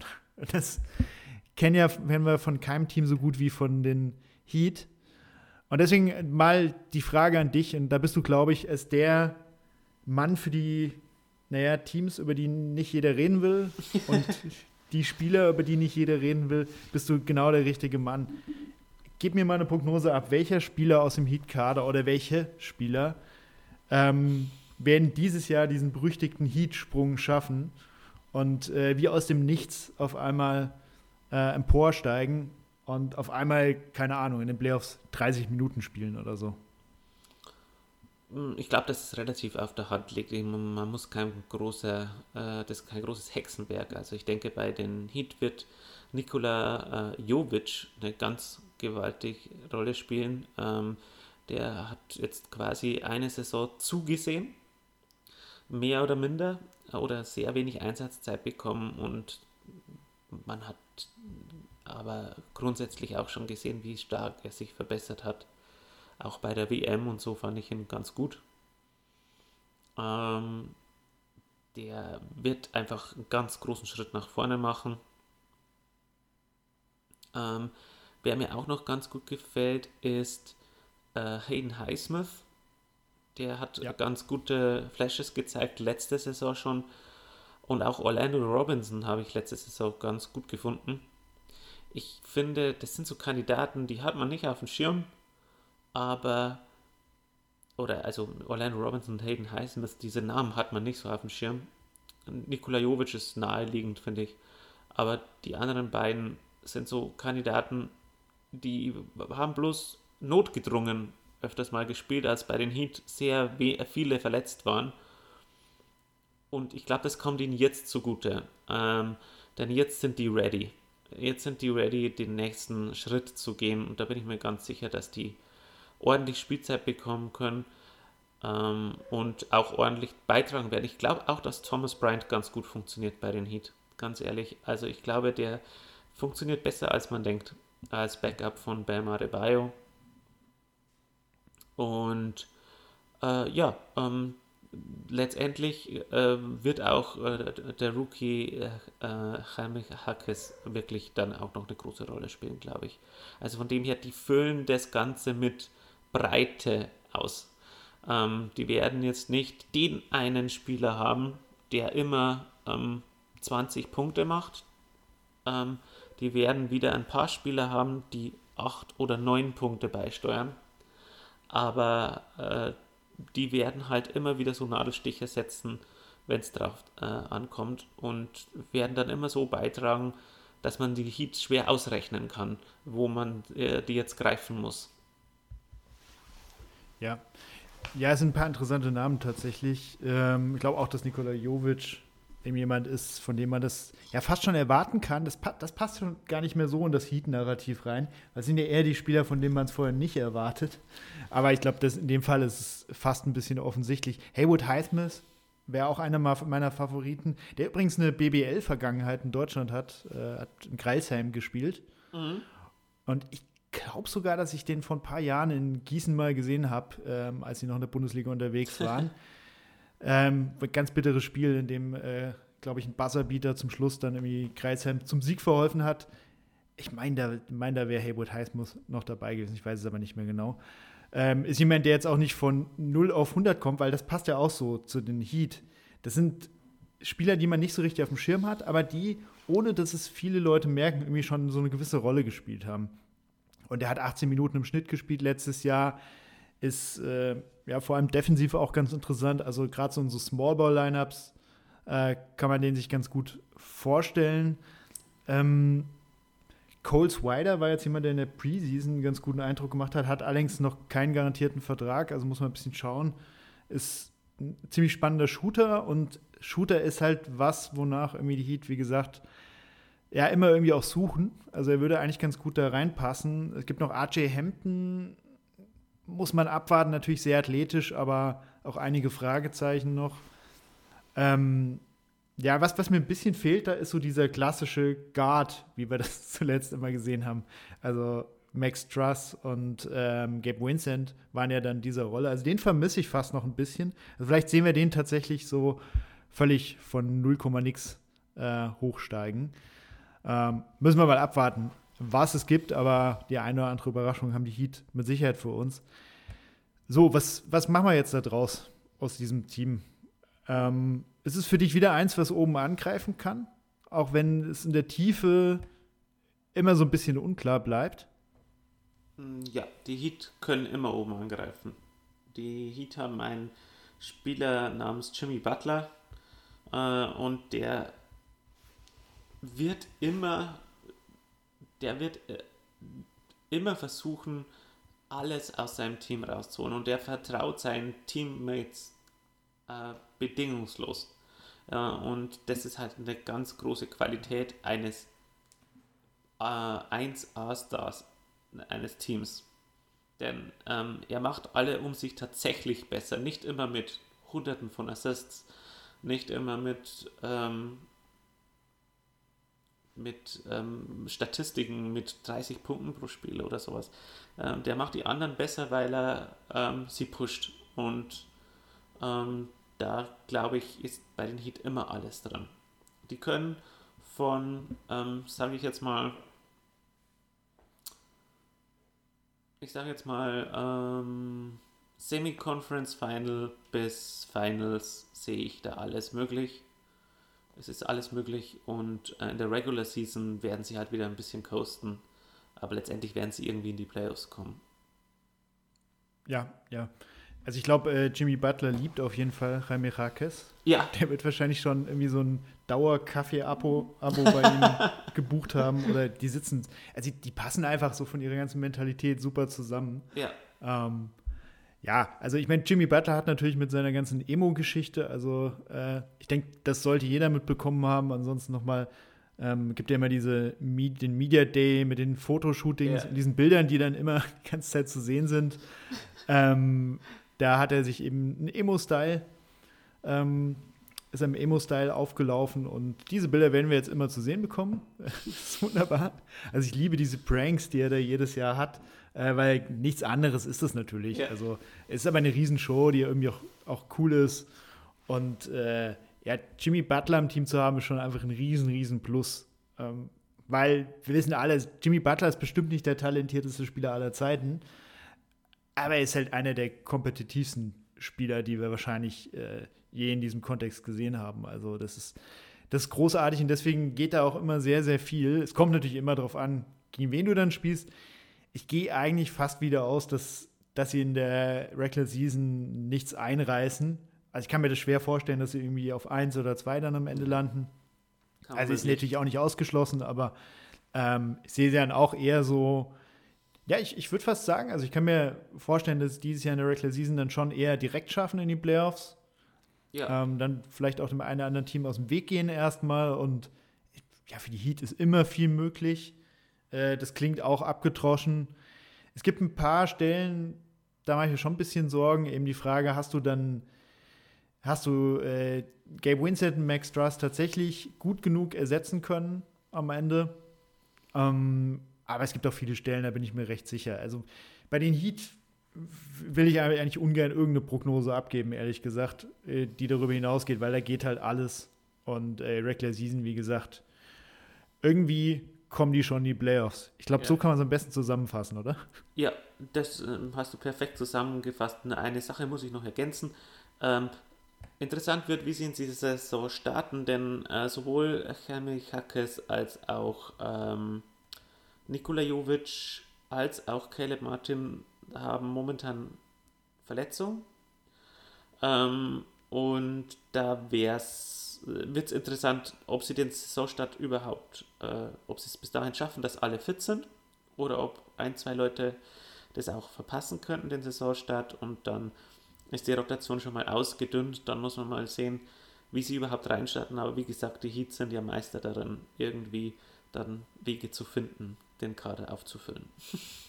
Ja, ja klar, man muss halt schauen. Also es gibt so ein paar Komponenten. Also ich bin mir auch in Sachen Defense nicht in allen Facetten so hundertprozentig sicher, ob das alles immer klasse funktioniert, weil äh, letzte Saison Platz 9 im D-Rating kann auch sein, dass sie das nicht in dem Maße halten können. Ähm, wenn du gerade siehst, also Tom, Thomas Bryant hat offensiv sicher seine Qualitäten, aber defensiv ist das dann eben schon schwieriger. Kyle Lowry, wie gesagt, hat abgebaut.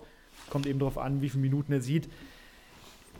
Da schiele ich dann schon eher auf diese Breakout-Spieler, die wir vorhin genannt haben, eben ob das jetzt ein Highsmith ist oder, oder sonst wer, die, die da schon auch defensiv vielleicht noch mal eine Rolle spielen können. Äh, müssen wir abwarten, aber ähm, ich denke mal, wir sind eher positiver gestimmt bei dem Miami Heat. Ja, absolut. Alles klar, dann lass uns zum vorletzten Team springen schon. Das sind die Orlando Magic, die natürlich, ähm, ja, in Deutschland in aller Munde sind durch die Wagner-Brüder, das ist klar. Ähm, spannende Geschichten äh, von vorne bis hinten irgendwie in diesem Team, muss man sagen. Letztes Jahr Platz 13, äh, haben 34 Siege schon gehabt. Viele hatten eher ein paar weniger noch ähm, im Sinn gehabt. Defensiv sah dieses Team eigentlich schon ganz gut aus, also Platz 18 im D-Rating. Ähm, offensiv noch eher viele Probleme, also sah alles noch nicht so super koordiniert aus und eben noch ein paar Fragezeichen würde ich auch vor allem eher in der Offense noch sehen. Ähm, aber ich hatte stellenweise schon so den Eindruck, dass sie, dass sie ein Schrittchen weiter schon sind, als man das vielleicht sogar dachte. Ähm, jetzt in der Offseason, ich fasse das mal kurz zusammen, ist überhaupt nicht viel passiert. Und das finde ich genau richtig so. Also, dass du nicht anfängst, irgendwelchen Unfug zu machen, sondern ähm, die Magic haben sich eben genau das Gegenteil gesagt. Die haben gesagt, wir lassen dieses Team zusammen, wir lassen die Jungs wachsen. Ähm, haben einen Joe Ingles dazu geholt, was wahrscheinlich eine der bestmöglichen Verpflichtungen überhaupt war. weil du dir einen Spieler reinholst, der ähm, dir einfach nur Erfahrung gibt. Der nicht viel beansprucht, der, glaube ich, ein super Charakter ist und äh, der dem Team nur weiterhelfen kann. Ähm, als Rookie, äh, als ob sie nicht schon genug Talente hätten, haben sie einfach noch eins dazu geholt. Anthony Black, auch wieder ein Guard. Da muss man sich schon fast fragen, wie viele eigentlich noch ähm, die sie im Team haben. Ist an sechs im Endeffekt gedraftet worden. Ähm, mit Jet Howard haben sie dann noch einen, ja, ich würde sagen, einen Shooter geholt. Und ansonsten Verlängerung mit Moritz Wagner. Hat, glaube ich, auch ein Zeichen gesetzt nochmal. Ähm, Abgänge, der prominenteste vielleicht Bol Bol, äh, der nicht mehr im Start ist, der auch ganz gute Ansätze hatte im letzten Jahr. Wie siehst du das ähnlich, dass es eigentlich genau der richtige Weg war, mal nicht super viel zu machen, sondern vieles beisammen zu lassen? Ja, schon. Aber eine Sache möchte ich schon kritisieren. Ähm, die Magic haben sich äh, Anthony Black geholt im Draft und das ist eine Sache, die ich null nachvollziehen kann. Ähm, denn sie haben bereits Michael Falz, Jalen Sachs, Cole Anthony im Team. Und ich möchte auch mal von den anderen eine Entwicklung sehen und einen Sprung sehen. Und das verhindert automatisch wieder, dass sich irgendjemand entwickelt von den Guards. Ähm, klar, äh, Jalen Sachs ist jetzt nicht der zuverlässigste. Ähm, Gary Harris ist ja auch nicht der zuverlässigste, aber meiner Meinung nach gehören Leute wie Gary Harris auch nicht in diesen Kader. Mm, und ich finde, Michael Falls sollte ganz klar Starter sein ähm, bei den Orlando Magic. Und jetzt muss man wieder hunderte Spieler entwickeln. Darüber, über diesen Weg sollte man hinaus sein. Also an dieser Stelle, da wäre ich eher entweder auf ein Talent gegangen, das man langsam ranführen kann, wie Bilal Koulibaly, über den wir später noch sprechen, äh, dem man diese Saison noch nicht so viel Spielzeit geben muss, den man sehr langsam ranführen kann, oder halt dann auf einer anderen Position, ähm, wie äh, jetzt Charis Walker, der da noch äh, zu haben war oder so, dass man da was macht.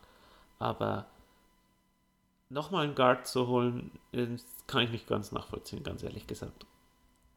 Übrigens jetzt auch wieder der Bezug in Richtung Deutschland. Anthony Black ähm, hat eine Oldenburger Vergangenheit.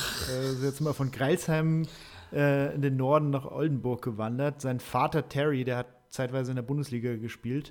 Und deswegen war Anthony Black eben auch äh, zum Teil in Deutschland unterwegs. Ähm, ja, also ich sehe es ein bisschen ähnlich wie du. Ist sicherlich isoliert betrachtet auch ein spannender Spieler, ist überhaupt keine Frage. Es geht gar nicht gegen ihn ähm, selbst.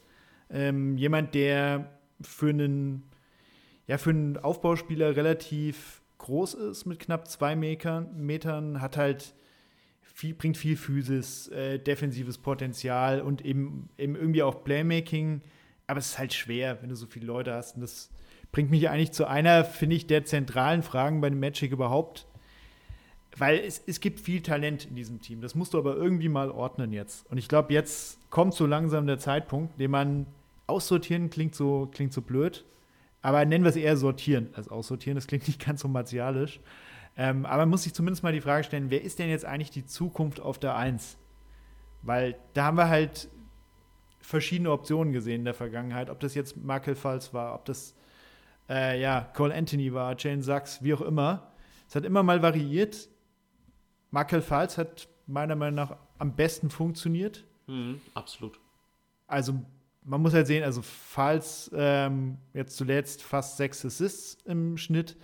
Die Magic sind generell ein Team, äh, das nicht so viel, in dem die Spieler nicht so viel für andere kreieren. Also zum Teil sind, machen die Spieler eher für sich selbst. Und ich glaube, du brauchst schon diesen Spieler, der das äh, ein bisschen ausgeprägter machen kann. Ähm, ja, und ich würde mich da jetzt einfach aus Magic-Sicht mal festlegen auf diesen Spieler. Ich, ich habe so ein bisschen ja. das Gefühl, dass Cole Anthony, also ich mag den als Typ, der ist super. Also ich kann jedem nur empfehlen, ihm auf Social Media zu folgen. Der macht Spaß und das ist ein, das ist ein Showtyp, der, der gehört in diese Liga irgendwie. Aber ich muss, man muss ehrlich sagen, also ich, für mich ist es kein Spieler, den man unbedingt starten lassen sollte. Also eigentlich ist das der perfekte Typ, den du von der Bank bringst. Absolut. Ja. Aber ich würde den in Zukunft nicht als die Nummer 1 Option irgendwie, ähm, also nicht, natürlich nicht die Nummer 1 Option, aber als deine Nummer 1 Guard oder sowas sehen. Und äh, Jane Sachs ist halt ja noch so ein, so ein Fragezeichen. Ist defensiv super interessant, äh, großer Spieler, der dir ganz viel gibt, aber halt auch noch viele Fragezeichen hat. Und nach der ganz schwierigen Zeit ist Falls, finde ich, zuletzt schon ziemlich gewachsen. Hat diese ganze Philly-Vergangenheit ein Stück weit weggeschoben. Und natürlich wird es wahrscheinlich jetzt nicht mehr irgendwie der beste Shooter aller Zeiten werden. Aber er bringt halt andere Qualitäten mit und äh, ist, glaube ich, ein Typ, bei dem man Zukunft auch, also auf jeden Fall von einem drittbesten Spieler im Team reden kann, oder? Würde ich auch sagen. Also ich würde, ähm, also wenn du sagst, ich muss einen Starter festlegen, dann wäre das für mich ganz klar Michael Falz. Ähm, und dann müssen sich die anderen um die Backup-Minuten streiten. Ähm, Sachs äh, sehe ich Gott sei Dank mittlerweile eher auf der 2 statt auf der 1. Ja. Und ähm, deswegen dünnt sich das ganz bisschen aus auf, auf, auf Falls, Black und Anthony. Und ja, muss man dann sehen, wie das Ganze funktioniert. Ähm, aber ja, also ich, ich weiß nicht, also ich glaube, Michael Fatz sollte klar der Starter sein. Und er hat sich da auch wirklich super entwickelt, wie du schon äh, gesagt hast. Ja, definitiv. Aber ich glaube, Jane Sachs ist eigentlich auch eine ganz gute Ergänzung, weil du ihn halt defensiv irgendwie schon noch brauchst Mhm. in diesem Team. Also sie haben defensiv auch so ein paar interessante Facetten äh, im Team und da ist Sachs eben jemand, der auf jeden Fall beitragen kann. Übrigens Nachtrag zu Gary Harris, den, den du eben erwähnt hast. Ja, auf den ersten Blick gehört der natürlich nicht rein. Aber es ist schon interessant, wenn man, wenn man sich so das Alter mal anschaut. Ingles und Harris sind tatsächlich im kompletten Kader die einzigen Spieler, die älter als 26 Jahre alt sind. also, ich finde, ein Stück weit kannst du ihn dann irgendwie schon gebrauchen, halt nicht in so einer besonders großen Rolle. Aber ja, umso wichtiger, dass Joe Ingles eben ähm, am Start ist. Ähm, ja, lass uns noch mal, lass uns noch mal über Franz Wagner natürlich sprechen. Ähm, der jetzt in der Preseason, also ich habe mir so ein paar Sachen von ihm angeschaut, echt schon wieder immer besser aussieht. Also ich habe das schon mehrfach gesagt. Ich habe jedes Mal, wenn ich Franz Wagner sehe, irgendwie das Gefühl, der ist gerade noch mal ein bisschen besser geworden. Ja. Und ähm, ich erinnere mich da immer noch dran, was, was Moritz Wagner vor, vor der NBA-Zeit von Franz eben gesagt hat. Er hat gesagt, ja, schaut mich an und so, ich bin bestimmt auch ein NBA-Spieler, aber da kommt ein anderer und äh, mein Bruder, der wird viel, viel besser noch äh, werden. Und das ist der Typ, äh, der das Geld für unsere Familie und äh, unsere Nachkommen und sowas verdient. Ähm, kann mich da noch ganz gut erinnern und ähm, er hat den Druck schon recht hoch gesetzt von Anfang an, muss man sagen. Aber äh, Franz Wagner ist wirklich ähm, jemand, der, glaube ich, eigentlich eine, ich will nicht sagen grenzenlose Upside hat, aber der hat schon wirklich, da kann noch so viel passieren mit diesem Spieler und ähm, ich vertraue da auch auf so ein paar Aussagen. Also es, wenn ich Steve Kerr zum Beispiel mich erinnere und so, also die, das sind ja alles Typen, die durchaus Ahnung von der Materie haben, ähm, die wirklich nur in den höchsten Tönen von ihm schwärmen. Also, ähm, wie siehst du jetzt seine nächste Saison und was würdest du sagen, wo kann das für ihn noch hingehen? Also ich würde mir nicht so viel Hoffnung machen, dass Franz Wagner ein Spieler wird nächste Saison, der 23 Punkte, 8 Rebounds und 4 Assists auflegt. Ähm, denn der Spielertyp ist Franz Wagner meiner Meinung nach nicht. Ähm, er ist für mich ein super selbstloser Spieler, der auch manchmal sehr unauffällig agiert, aber nicht unauffällig, weil er ähm, ein schlechtes Spiel hat, sondern unauffällig, weil er einfach den richtigen Pass macht und nicht immer den letzten Pass. Ähm, unauffällig, weil er äh, alle anderen um sich besser macht, weil er halt einfach super clever spielt und nicht immer den Weg zum Korb sucht, sondern auch ähm, sehr äh, wie, wie ein Veteran spielt. Ähm, und deswegen finde ich, könnte letztendlich wieder eine Saison rauskommen, wo er statistisch sich nicht so stark verbessert, ähm, aber letztendlich als Spieler nochmal eine entscheidendere Rolle ähm, einnimmt. Also letztendlich dann den Ball in die Hand bekommt, wenn es drauf ankommt. Also wenn, wenn als Go-To-Guy sozusagen. Aber bei den Magic, glaube ich, könnte es tatsächlich darauf hinauslaufen, dass ein Falz, ein Wagner, ein Banquero, ein Wendell Carter sich die Punkte so ein bisschen gegenseitig nicht wegnehmen, aber dass sich das gut aufteilt bei denen und dass jetzt da keiner statistisch mega stark heraussticht. Aber eine Verbesserung als ähm, wenn man genauer hinsieht, sehe ich auf alle Fälle bei ihm, weil er wird auf jeden Fall äh, nochmal einen großen Schritt nach vorne machen ähm, in Entscheidungsfindung und so weiter. Da, und ja, da sehe ich ihn jetzt schon weit äh, voraus im Vergleich zu anderen Spielern aus seiner Draft-Class. Und ich sehe ihn auch auf dem Weg zum Korb ähm, schwer zu halten. Ähm, da hat er ein sehr großes Arsenal. Also ich finde find ihn wirklich einen sehr spannenden Spieler. Ja, klar. Und dann gibt es eben mit äh, Paulo Banquero einen anderen, die sich ja so ein bisschen dieses 1a, 1b Mhm. äh, Ding teilen, muss man sagen. Also ich finde es schwer zu sagen, wer da jetzt tatsächlich irgendwie eigentlich die erste Option ist. Bei Banquero ist natürlich super auffällig äh, dieses Freiwurf-Ding bei ihm. Also als Rookie war er der Spieler in der Liga, der am zwölftmeisten an der Linie war, siebeneinhalb Mal. Und ich glaube, das wird im Zweifel nur noch besser. Also das ist schon irre und generell auch eine Stärke der Magic, muss man sagen, dass sie äh, viele Freiwürfe ziehen, also fünf beste Freiwurfrate der Liga. Auch ähm, ja, bei Banquero bin ich mal gespannt. Ich bin nicht, um ehrlich zu sein, nicht der allergrößte Fan bisher von ihm, aber ich lasse mich da gern eines Besseren belehren und ähm, bin auch so ein bisschen gespannt, wer von beiden tatsächlich diese Nummer 1 Option dann am Ende ist oder in, in Zukunft sein kann. Ähm, das müssen wir mal, mal abwarten. Ich glaube, nächste Saison wird man das noch nicht so deutlich sehen, wer, wer sich da abhebt. Also ich glaube, auch wie du sagst, dass die Spieler sich das alle irgendwie so ein bisschen teilen. Und ähm, das Spiel, das Team definiert sich, glaube ich, sowieso eher über die Defense als über die Offense. Ähm, weil halt, ja, offensiv schon noch so ein paar Baustellen sind. Also ich glaube, defensiv, äh, wenn wir uns das alles angucken, so die Spieler durchgehen, da kann jeder oder viele der Spieler können ihren Teil beitragen, ob das Sachs ist, ob das Franz Wagner ist, Wendell Carter, das von der Bank noch ein Jonathan Isaac, das, also, das ist ein Spieler, der äh, vor seiner längeren Auszeit ähm, jemand war, der so als All-Defensive-Team-Kandidat gehandelt wurde. Und ähm, wenn du die alle zusammennimmst, bringst du da schon einiges potenziell auf, auf, die, auf die Platte. Aber offensiv, ja, ich weiß nicht. Also, du musst halt dieses Playmaking-Thema irgendwie lösen, musst da eine klare Nummer 1-Option jetzt haben. Und dann bist du halt im Bereich Shooting. Das sehe ich noch ein bisschen schwierig. Also, letzte Saison auch ein Team, das nicht so viele Dreier genommen hat, äh, die nicht so gut getroffen hat. Natürlich, klar, vieles kommt mit der Erfahrung auch. Äh, auch da ähm, bin ich wieder bei Gary Harris. Da spielt er schon eine gewisse Rolle. Weil wenn du Gary Harris nimmst, der kam auf 43 Prozent. Alle anderen Spieler, die relevante, ein relevantes Volumen haben, sind halt bei eher 36 Prozent, 30 Prozent, 33 Prozent. Das ist schon, das ist schon die Frage, wer gibt dir das, ne? Mhm. Gerade wenn du bedenkst, du hast halt Leute wie Franz Wagner, zieht gerne zum Korb, Bankero zieht gerne Freiwürfe, Sachs und so weiter, sollten das eigentlich auch tun. Hm, Da brauchst du schon Leute drumherum, die irgendwie die Würfe treffen. Und ich, ich weiß jetzt nicht, ob man sich auf einen Joe Ingles da verlassen kann. Ja. Vielleicht ist auch Jet Howard als Rookie so eine kleine Überraschung noch in Zukunft.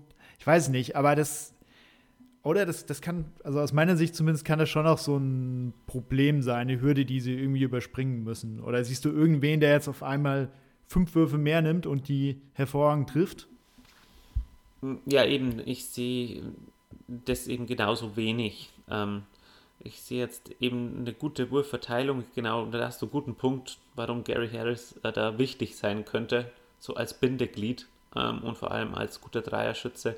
Gut, Franz Wagner kann in dem Punkt wichtig werden, weil er halt den Dreier verbessert trifft. Ja, das stimmt. Genau. Und Mo Wagner tatsächlich vielleicht auch. Oh ja. Also, Mhm. da sind wir also, das ist ein Spieler, der, ich, ich will nicht sagen, manchmal fast so ein bisschen ähm, abgeschrieben wurde. Also so in den letzten ein, zwei Jahren hatte man das Gefühl, manche sehen ihn so ein bisschen an den Rand der NBA weggleiten, aber die Magic haben ja ein Zeichen gesetzt, indem sie jetzt mit ihm verlängert haben. Das liegt eben nicht nur daran, dass Franz Wagner in dem Team spielt, sondern Mo Wagner gibt dir halt genau das. Die Zahlen, die er jetzt zuletzt aufgelegt hat, würde ich gar nicht so ernst nehmen. Wir haben also schon am College und seine Anfangszeit in der NBA gesehen, dass er eben diese Rolle als guter Werfer echt ausfüllen kann. Und das brauchst du halt gerade von der Bank. Und also ich erhoffe mir da den einen oder anderen Sprung. Auch Cole Anthony, jemand, der da sicherlich noch mehr machen kann und muss. Ja. Wenn er eben auch in einer anderen Rolle ist und dann eben von der Bank kommt und dir da relativ sicher irgendwie deine, deine Würfe, Würfe trifft. Aber da, da muss, glaube ich, in Zukunft schon noch was passieren, weil das, das limitiert dich einfach und es ist halt schade, weil du halt dieses Spacing eigentlich für dieses ähm, Team mit Rim Pressure ganz gut gebrauchen könntest. Auf alle Fälle, da, hast du vollkommen recht. Also ich bin, das ist vielleicht die einzige äh, Schwachstelle. Ich bin von dem Team an sich recht angetan. Ähm, Cole Anthony kann auch mal heiß laufen ähm, von der Bank und auch Jane Sachs kann mal einen guten Tag erwischen, wo sie die Dreier dann ganz gut treffen. Mm, und ja, auch Jumo kann man den einen oder anderen einstreuen. Ähm, alle können es irgendwie, aber sind nicht elitär. Cole Anthony hatte mal so einen Streak, da war er unfassbar gut von der Dreierlinie. Aber das hat sich dann nicht äh, als Dauerzustand herausgestellt. Ähm, also von dem her, ja, sie sind noch ein bisschen so in der Findungsphase. Trotzdem sehe ich aber einen ganz großen äh, Fortschritt im Vergleich zum letzten Jahr. Äh, vielleicht einen der größten in der gesamten Liga. Ich denke, dieses Team wird einen gehörigen Satz nach vorne machen und auf jeden Fall nicht mehr am Ende der Tabelle rumkrebsen in der Eastern Conference, sondern eher äh, Play-in, Playoffs. Das kann ich mir tatsächlich im besten Fall zumindest auch vorstellen. Weil ich, wie gesagt, ich glaube eben, dass diese Defense, die jetzt, ähm, ich muss noch mal gerade schauen, ähm, auf Platz 18 im D-Rating letztes Jahr war, dass das auch mal recht schnell irgendwie Top 10 sein kann. Schon in der nächsten Saison. Also, das halte ich nicht für ausgeschlossen, gerade wenn Isaac oder so dann eben auch noch mehr spielt oder mehr Spieler drin hast. Und wenn die Offense zumindest einen Schritt macht, sagen wir mal Platz 20 oder sowas, ähm, dann reden wir schon vom Team, was im Play-In anklopfen kann. So weit waren sie da letztes Jahr jetzt auch nicht weg. Und ähm, ich sehe halt diese Gruppe an Teams äh, ist relativ groß, die, die angreift. Es kann aber natürlich auch sein, wie gesagt, wir haben recht viele ähnliche Teams, ähm, was die Qualität betrifft, äh, dass im Ende dann 13 oder 14 rauskommen. So. Also ich glaube, die Range bewegt sich dann eben so zwischen, ja, sagen wir, 8, 9 im allerbesten Fall bis 13, 14. Ja, absolut. Ja. Und wir haben natürlich noch einen Name, äh, den ich nicht vergessen will. Jetzt muss ich gerade mal prüfen, ob der überhaupt noch unter Vertrag steht. Ähm, nämlich Mac McClung, den wir ja in Philly letztes Jahr gesehen haben. Der ist tatsächlich jetzt bei den Orlando Magic. Das will ich nicht unerwähnt lassen. Ähm, ja, mal schauen, ob wir den wieder beim äh, Dunk-Contest im Endeffekt sehen. Da hat er ja letztes Jahr eine ganz gute Show hingelegt. Ähm, ja, ist immer schade bei solchen Spielern, dass deren sportliche Qualitäten da fast ein bisschen in den Hintergrund rücken, weil ist eigentlich gar kein so schlechter Typ. Ähm, haben wir natürlich aber noch nicht großartig äh, auf einer höheren Bühne gesehen. Ähm, aber ich bin mal gespannt, ob wir den Namen dann noch erleben im Endeffekt. So, dann lass uns mal zum letzten Team heute springen. Und das ist eins, über das irgendwie kein Mensch reden will. und ich kann es ein Stück weit auch verstehen und dann, dann halt auch wieder gar nicht, weil ich bin da irgendwie bei dir ein bisschen man findet fast in jedem NBA-Team irgendwelche spannenden Spieler. Und ähm, das ist auch bei den Washington Wizards so. Und natürlich, klar, ähm, letztes Jahr Platz, Platz 12 im Osten sagt nicht so viel über dieses Team jetzt aus, weil da ist eine Menge passiert. Ähm, die ganz zentralen Sachen waren natürlich, äh, waren natürlich die äh, Abgänge. Bradley Beal ist mittlerweile weg, Christoph Porzingis ist weg und ähm, damit hast du eben einen klaren Cut gemacht. Äh, also die Washington Wizards haben gesagt, okay, wir müssen diesen Neuaufbau einleiten. Es ist ein bisschen spät. Also diese Einsicht hätte auch schon ein bisschen früher kommen können, aber ist jetzt nun mal so und ähm, ich will da gar nicht drüber reden, was sie für ihre Deals zurückbekommen haben. Also das kann man sicherlich kritisieren. Ähm, ich habe mich da ein bisschen zurückgehalten, das zu kritisieren, weil eben diese Entscheidung jetzt relativ klar war so und zu einem Zeitpunkt, an dem du einfach nicht mehr mit so viel rechnen kannst. So, jetzt haben wir dieses Team. Ähm, ich verwehre mich immer dagegen zu sagen, also beim Thema Tanking, die Spieler selbst tanken ja nicht. Also sie wollen alle gewinnen. Und ähm, deswegen ähm, muss man diese Spiele auch isoliert sehen. Es geht natürlich darum, dass die Franchise keinen Kader irgendwie ähm, in die Saison schickt, der großartig irgendwie oben angreifen könnte oder so. Oder äh, glaube ich auch keine großen Playoff-Chancen oder sowas hat. Trotzdem gibt es, glaube ich, ein paar interessante Namen, aber erstmal ganz allgemein gefragt, war es jetzt die richtige Entscheidung, was die Wizards gemacht haben? Oder hätten sie noch irgendeinen Unfug weiter versuchen sollen? Nö, also ich finde, die Wizards haben eigentlich nicht viel falsch gemacht, meiner Meinung nach. Ähm, sie haben jetzt so ein, meine, also wenn es ist natürlich meine, wieder mal meine exklusive Meinung wahrscheinlich. Aber ich habe ja lieber, als wenn ich eine NBA-Franchise habe, habe ich ja lieber ein Team, das ja vielleicht nicht viel gewinnt, aber trotzdem noch ansehnlich ist. Denn äh, es bringt einem ja nichts, wenn du deine komplette Fanbase alle enttäuscht und dann ähm, ein absolutes, absolut schlechtes Team dahin stellst, das äh, absolut keinen Spaß macht, wo keiner ansehen will. Und das haben die Wizards eben nicht. Die haben schon interessante Spieler. Tyus Jones finde ich mega interessant, war einer der besten Backup Point Guards letzte Saison. Bin ich wirklich super, super gespannt, wie der sich in dieser Saison schlägt. Und ist auch ein Upgrade, finde ich, im Vergleich zur letzten Saison. Mm, ich finde Jordan Poole interessant, wie es äh, das handelt, wenn er sein eigenes Team hat, wenn er nicht in, in dem Supersystem der Warriors ist. Vielleicht funktioniert er ja besser als gedacht. Danny F. Äh, Afdir hat ja ein, ähm, ein bisschen spielt so mit Chip on the Shoulder. Ähm, mal sehen, wie der spielt so um seine Karriere, würde ich sagen, in der NBA. Kyle Kuzma ähm, mal schauen. Er wird jetzt ist so ein bisschen der Go-To-Guy zusammen mit Jordan Poole in dem Team. Ähm, ist natürlich jetzt, wie gesagt, würde, wäre in jedem anderen Team nicht, das um Playoffs spielt oder sowas. Aber könnte trotzdem interessant sein. Vielleicht überraschen sie. Und Daniel Gafford ähm, kriegt jetzt auch mal seine Chance, so richtig zu zeigen, äh, was er kann. Und da muss ich ganz ehrlich sagen, da hast du eine wirklich, wirklich interessante Starting Five mit ein paar interessanten Stories und äh, die könnten auch richtig Spaß machen. Ja, also es ist natürlich so, du hast jetzt nicht diesen einen Spieler im Team, bei dem du jetzt schon sagen kannst, wir sind uns relativ sicher, dass der in Zukunft ein ganz zentraler Teil unserer Franchise ist. Aber du hast halt eben, ja, du hast in so einem Team, das, äh, das diesen Rebuild-Prozess äh, geht, natürlich immer Leute, die man sich erstmal anschaut. Genau. Und eben guckt, könnten die in Zukunft vielleicht eine Rolle spielen. Das muss ja gar nicht die Zentrale sein. Also äh, ich kann mir jetzt auch in diesem Team, das ist natürlich alles auch wie eine Glaskugelleserei, aber jetzt weniger vorstellen, dass da schon der Franchise-Cornerstone dabei ist. Aber muss ja auch nicht. Kann ja sein, dass du den viert oder fünf besten Spieler deines Teams findest und sagst, okay, ja, wir draften dann nächstes Jahr ziemlich hoch nächstes oder übernächstes Jahr ähm, draften wir vielleicht die zukünftige zentrale Figur unseres Kaders. Äh, wir haben aber auf dem Weg dahin auch schon ein, zwei tolle Leute irgendwie gehalten, weil ein paar junge Spieler hast du halt schon. Also ich glaube, Danilo Gallinari ist, jetzt weniger jemand, der Werbung für seine Zukunft macht. Natürlich hast du so, solche Leute auch immer dabei. Ähm, nichtsdestotrotz kann er natürlich trotzdem Spaß machen, das ist klar. Man muss natürlich bei dem Team auch mal schauen, wie viel davon bis zum Ende der Saison auch noch übrig bleibt. Also genau.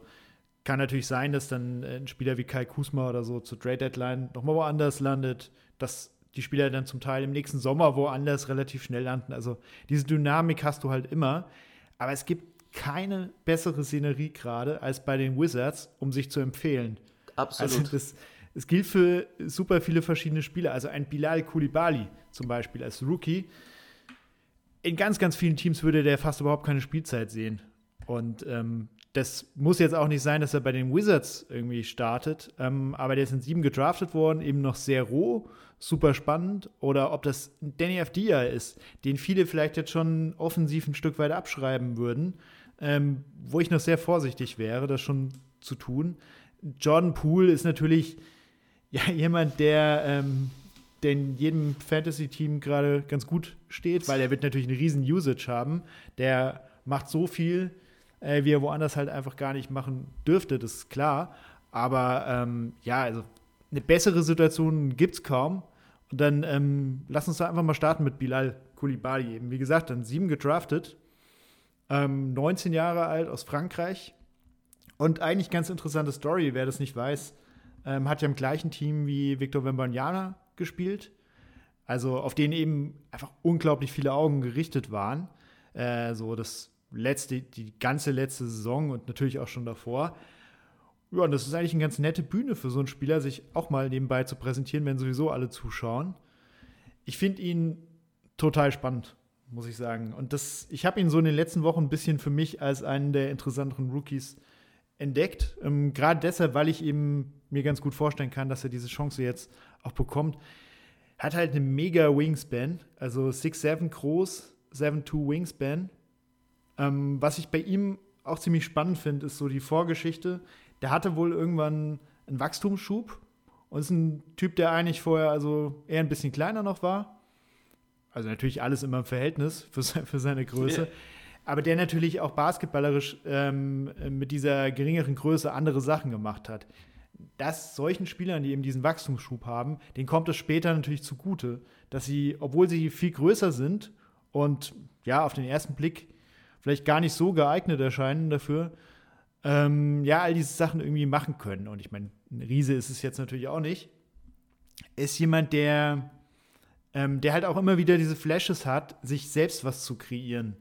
Ähm, das ist, finde ich, super spannend. Äh, etwas, was wahrscheinlich zum späteren Zeitpunkt bei ihm auch noch ausgeprägter sein kann. Und dann halt defensiv echt, ich weiß nicht, wie man es beschreiben soll, aber echt eine Pest einfach nur. Mit diesen langen Armen kann er in die Passwege kommen. Ähm, aber auch jemand, der als Help Defender dann den einen oder anderen Block eben noch einstreuen kann. E einfach extrem aktiv defensiv, aber auch irgendwie ziemlich clever. Und ich glaube, das könnte halt echt ein Spieler sein, der künftig äh, ja, dauerhaft, wenn es richtig gut läuft, den besten Spieler des Gegners, ähm, vielleicht den besten Wing, verteidigen kann. Und ähm, ja, offensiv, wie gesagt, noch sehr viel Work in Progress. Aber ich kann mir, wenn ich mir das so anschaue, also abgesehen davon, dass ein guter Driver ist, eben echt vorstellen, dass der dir als Ballhändler, also natürlich nicht als erster, aber so als zweiter oder dritter Ballhändler in einem Team irgendwann echt auch was geben kann. Das macht ihn halt total spannend. Ich finde ihn auch sehr spannend. Also ich weiß noch nicht, wie viel Spielzeit er bekommen wird, aber in diesem Teamkonstrukt, wie du schon gesagt hast, wird er sicher ein paar Minuten abgreifen können und das ist super für ihn. Der wird langsam an die Liga herangeführt und wird sich im Laufe der Saison immer mehr einspielen, glaube ich. Und er hat alle Tools, er hat alle Voraussetzungen, um ein elitärer äh, Defender zu werden und ähm, auch offensiv eine gehörige Rolle zu spielen bin sehr gespannt, was, was Bilal Koulibaly uns diese Saison zeigen wird. Also, das ist einer der interessanteren Spieler im, im, im Kader. Und mein persönlicher Lieblingsspieler ist ganz klar Tyus Jones. Ich bin mir 100% sicher, dass er dieses Jahr absolut ausrasten wird. Ähm, wird einer der interessantesten Spieler auf der Point Guard Position in der Liga übergreifend sein, denn der wird nämlich ähm, explodieren. Bin ich mir ziemlich sicher. Mhm. Bin ich, ist wieder so ein Spieler, den ich, den ich jetzt in dem Maß gar nicht auf dem Schirm habe, aber ich vertraue dir einfach mal. Ähm, muss mal gucken, also letztes Jahr in Memphis eben, wie du schon gesagt hast, meistens von, von der Bank gekommen, also 24 Minuten gesehen, 10 Punkte, 5 Assists, aber ja, eben jemand, das sieht man schon, wenn man so sich ein bisschen das äh, Verhältnis von Assists und Turnover anguckt guckt, das ist schon irre. Also über 5 Assists und 0,9 Turn Turnover. Also eine Art, so eine Art Spieler, der eben unglaublich gut auf den Ball auch aufpassen kann. Da bin ich gespannt, wenn er noch ein bisschen, bisschen höhere Usage hat, vielleicht dann eher ja, 30 Minuten oder so spielt. Wenn er das dann noch halten kann, dann ist es schon, ist es schon sehr, sehr spannend. Und ja, wie ich schon gesagt habe, ist halt auch einer dieser Spieler, die, ähm, die man sich jetzt mal anschaut. Er ist jetzt ja, gut 27, hat schon ein gewisses Alter, aber das ist ja immer noch. Also ja, in Rente muss der Typ jetzt auch noch nicht gehen. Ja, und er war halt noch nie, hatte noch nie die Chance. Äh, und jetzt hat er endlich die Chance. Ähm, äh, letzte Saison als Starter, das waren bloß 22 Spiele, aber in diesen 22 Spielen hat er 16,4 Punkte, 8,1 Assists und 4 Rebounds geaveraged. Ja. Und das ist, ist schon eine Ansage, finde ich. Also wenn er das äh, halbwegs äh, auflegen kann, ähm, 16 Punkte und 8 Assists, das wäre schon eine ziemliche Ansage, finde ich. Mhm. Ja, und da muss ich einen meiner Lieblinge nennen, ähm, und das ist Danny Afdia tatsächlich. der für mich genauso ein Spieler ist, äh, wie ich das eben angedeutet habe, bei dem man eben schaut, ist es vielleicht ein Teil unserer Zukunft, bei dem wir, glaube ich, jetzt ziemlich sicher schon sagen können, das wird nicht einer der besten Spieler deines Teams sein, im Endeffekt, vielleicht einer der besten Defender oder sogar der beste Defender des Teams, das kann sein. Ähm, aber da ist eben die Frage, kann der, kann man den vielleicht schon als ein Spieler ein bisschen auf dem Zettel haben, der, äh, der in Zukunft zumindest äh, deine Starting Five ergänzt. Also er ist jetzt äh, immer noch keine 23 Jahre alt, also einfach auch noch super jung. Ähm, wird im nächsten Sommer zum ersten Mal Free Agent. Also das ist eben auch so eine spannende Geschichte. Also muss bei dem schon relativ bald eine Entscheidung treffen, willst du mit dem weitermachen oder nicht. Und hat jetzt 28 Minuten gespielt letztes Jahr. Also ich denke mal, gehe ich eigentlich fest von aus, dass es über 30 gehen wird. Also den habe ich fest in meiner Starting Five drin. Ähm, und ähm, ja, war jemand, den ich tatsächlich sogar schon vor seiner NBA-Zeit so ein bisschen verfolgt habe. Da war er natürlich, also so über das israelische Nationalteam damals, er hat ja eine ganz andere Führungsrolle natürlich noch eingenommen. Klar, völlig unterschiedlicher Kontext. Hm, ist aber jemand, der, glaube ich, das Team auch so ein bisschen mitreißen kann. Also ist ein ziemlich guter Charakter. Und äh, sein Problem ist halt, hat, defensiv hat er echt schon viel Potenzial gezeigt mit ähm, und jemand, der halt in der Lage ist, auch große Wings zu stoppen, weil er nicht nur diese also defensive Intelligenz irgendwie mitbringt äh, und diese Fähigkeit irgendwie immer, immer dazu zu lernen, sondern auch so eine Physis, finde ich. Das ist halt bei ihm auch klar besser geworden, jetzt schon in seiner NBA-Zeit. Also er spielt jetzt seine vierte Saison mittlerweile ähm, war damals ja auch ein Lottery-Pick. Was halt ähm, ihm noch so ein bisschen abgeht, ist äh, das Spielen der Offense teilweise. Also der Wurf ist einfach nicht stabil. 31% Karrierewert bei relativ geringem Volumen. Da müssen wir, muss man jetzt, glaube ich, schauen. Also kann er jetzt offensiv noch mal sich wesentlich stabiler zeigen und zumindest ein guter Rollenspieler in der Offensive sein. Und dann, ja, ich glaube, dann solltest du kann das schon ein Spieler sein, den man hält? Oder würdest du sagen, das ist jemand, mit dem man jetzt eigentlich eher gar nicht planen sollte in der Zukunft? Nö, Weil du die Entscheidung jetzt schnell treffen musst. Unfassbar schwer einschätzen, glaube ich. Das war letztes Jahr mit Bradley Beal und äh, Porzingis ein ganz anderes Team. Ähm, ich denke, die, die ganze Teamstruktur ist jetzt ganz anders und da wird man sich jetzt sagen, das sehen wir uns jetzt mal einmal an, diese Saison. Und wenn der das sich ganz gut macht, dann wird man auch weiter mit dem Plan, da bin ich mir 100% sicher.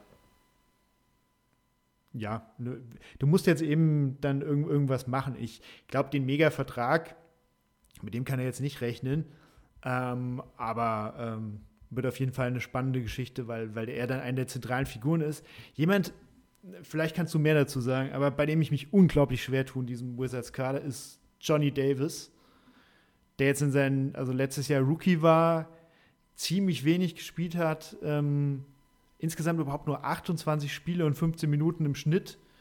Äh, und das meiste davon kam relativ am Ende der Saison überhaupt erst. Ähm, glaubst du, der kann irgendwie eine Rolle spielen? Oder ähm, ist es jemand, der vielleicht ähm, ja selbst in so einem Kader seine, seine Schwierigkeiten haben kann? Weil eine bessere Gelegenheit findest du ja eigentlich nicht. Mm, ja, ich glaube schon, dass er einen Schritt nach vorne macht. Tatsächlich ähm, ist so ein Spieler, äh, wird wahrscheinlich davon profitieren, dass jetzt das Spiel äh, für ihn langsamer wird. Und der war halt letzte Saison extrem überfordert, denke ich, mit dem mit der Umstellung von College auf, auf NBA. Und bei manchen geht das schneller, manche brauchen ein bisschen ähm, ein bisschen länger, um ihr Spiel zu adaptieren. Und ich denke, Johnny Davis ist einer, der braucht halt ein bisschen länger. Und das ist aber, macht ihn aber nicht zu einem schlechteren Spieler. Ähm, und auch er, ihm wird es gut tun, dass jetzt Bradley Beal nicht mehr da ist. ähm, ich denke, gerade so hinter in, diesem, in dieser Guard-Rotation könnte ich mir schon gut vorstellen, dass da noch ein paar Minuten für ihn abfallen. Und ja, der könnte, könnte ganz gut aussehen. Ja, ich kann übrigens jedem nur empfehlen, äh, wenn er mal einen Eindruck von dem Wizards-Kader bekommen will, egal wo, ob das bei Twitter, Schrägstrich X ist oder sonst wo, einfach mal die Worte Wizards und Fashion einzugeben. Vielleicht haben es manche auch schon gesehen. Also Kai Kusma hat jetzt schon auch off-court auf jeden Fall seinen Stempel aufgedrückt, der für den einen oder anderen modischen Ausfall äh, durchaus bekannt ist. Und da gibt es dieses schöne Video, in dem ja, die, der ganze Wizards-Kader irgendwie, irgendwie über den Laufsteg läuft und alle ein anderes, ziemlich abgefahrenes Outfit anhaben. Also sehr sehenswert. Die haben auf jeden Fall anscheinend Spaß. Also man kann auch ähm, als Team, das wahrscheinlich eher im Keller unterwegs ist, eine Menge Spaß haben. Und ähm, ja, wir gucken mal, ob Kai Kusma das jetzt nur auf dem Laufsteg macht, seinen Stempel aufdrücken, oder ob er das tatsächlich auch auf dem Feld tun kann. Ähm, Corey Kispert wäre noch so ein Spieler, den man mal erwähnen kann. Ich glaube, das ist so der ja. ähm, Karl Korver auf Wish bestellt. Ähm, aber letztendlich immer noch ein ganz guter Schütze, den man immer wieder reinwerfen kann. Und, und ja, ich würde sagen, der wird auch ganz interessant sein in dieser Rotation, wie er, wie er zurechtkommt. Ich glaube, der kämpft auch um einen Starterplatz. Ja, sicherlich. Ähm, ich glaube halt bei Corey Kispert ist, also ich, will keinen Spieler irgendwie abschreiben und ähm, ihm irgendwie sagen, äh, da ist nicht mehr so viel Upside, aber ich glaube, bei Corey Kispert kann man schon relativ klar sagen, dass er, dass wir da von einem Rollenspieler reden. Ja. Und äh, natürlich sind, haben die auch ihren Wert, das ist überhaupt keine Frage. Aber ich glaube, die Wizards suchen halt gerade auch eher nach den Leuten, ähm, mit denen sie irgendwie weiter planen können und so. Und Corey Kispert, also wenn wir von irgendwelchen Trades für Picks oder sowas reden und Corey Kispert hat sich bewiesen, dann ähm, ist es jemand, bei dem sie wahrscheinlich nicht allzu lange zögern werden, wenn, würde ich eher denken. Äh, weil das werden wir jetzt halt auch immer wieder sehen. Natürlich, wenn du so ein Team bist wie die Wizards gerade, dann stellst du auch ein paar Spieler ins Schaufenster, um dann eben wieder Deals einzuwickeln und dann ähm, ja dann Zukunft um Picks herum aufzubauen. Also das, das spielt natürlich eine Rolle. Und deswegen ist auch, wenn ich mir so den ganzen Kader anschaue, äh, natürlich ist es jetzt kein Team mit super viel Potenzial, aber es sind schon ein paar Leute dabei, die aktuell zumindest in dem Kader, so wie jetzt besteht, die schon ganz gut spielen können und die alle auch ein bisschen zeigen wollen, dass wir, dass wir es drauf haben. Also die werden schon das eine oder andere Spiel, glaube ich, gewinnen mit dem Kader. Glaube ich auch. Vor allem ist er relativ ausgewogen und sinnvoll zusammengestellt. Es ist eigentlich so der Anti-Hornets-Kader. Ähm, denn die, die, die Wizards, wenn man das Team sieht, ähm, allein die Starting Five, Tyus Jones, Jordan Poole, Dan, Danny Afdir, ähm, Kyle Kuzma und Daniel, Gaff, äh, Daniel Gafford, wenn man die so einfach mal Starting Five nimmt, vielleicht ändert sich da noch was dran. Aber da können viele Leute zum Korb ziehen, aber es können auch viele Leute gut Dreier werfen. Und Daniel Gafford steht da nicht mit lauter Leuten auf dem Feld, die nicht werfen können. Ähm, und es funktioniert einfach in sich schon mal ganz gut. Nicht auf einem extrem hohen Level, aber der, der Kader ergibt es her, dass man immer die Spieler, die weniger werfen können oder die, die den Raum brauchen, mit Spielern paaren kann auf dem Feld, die auch wirklich das Spacing bringen. Und das, da hat man auch einen Landry Shamet, da hat man Corey Kispert, die gute Dreierschützen sind, die man immer wieder aufwerfen kann aufs Feld, sodass Platz ist für Jordan Poole zum Korb und sowas. Es gibt einfach Sinn für mich und deswegen wird mir das Team auch Spaß machen. Ich werde mir auch Wizards-Spiele ansehen, egal wie schlecht die sind, aber mir macht einfach ein Team, das sinnvoll zusammengestellt ist und ähm, trotzdem schlecht ist, teilweise mehr Spaß als so eine Gurkentruppe wie die von den Hornets. Ja, gut, bei den Hornets gibt es verschiedene Gründe, warum man das nicht unbedingt verfolgen muss. Aber ja, sehe seh ich auch so. Das ist tatsächlich, wenn man sich den Kader anschaut, die können halt auch mal heiß laufen. Äh.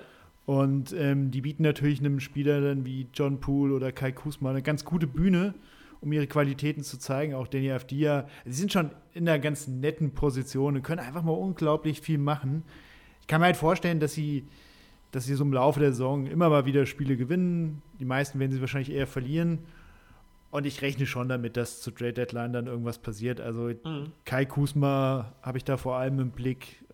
Ja, vielleicht noch den einen oder anderen Spieler, der diese Ausgewogenheit halt ausmacht, ja. ne, die du gerade beschrieben hast. Also die Leute, die dir eigentlich insgesamt so das Gefühl geben, da sind ein paar ziemlich viele gute Puzzleteile, Wenn du dann wieder drei, vier davon wegnimmst, ist es insgesamt halt wieder nicht mehr so doll. Ja.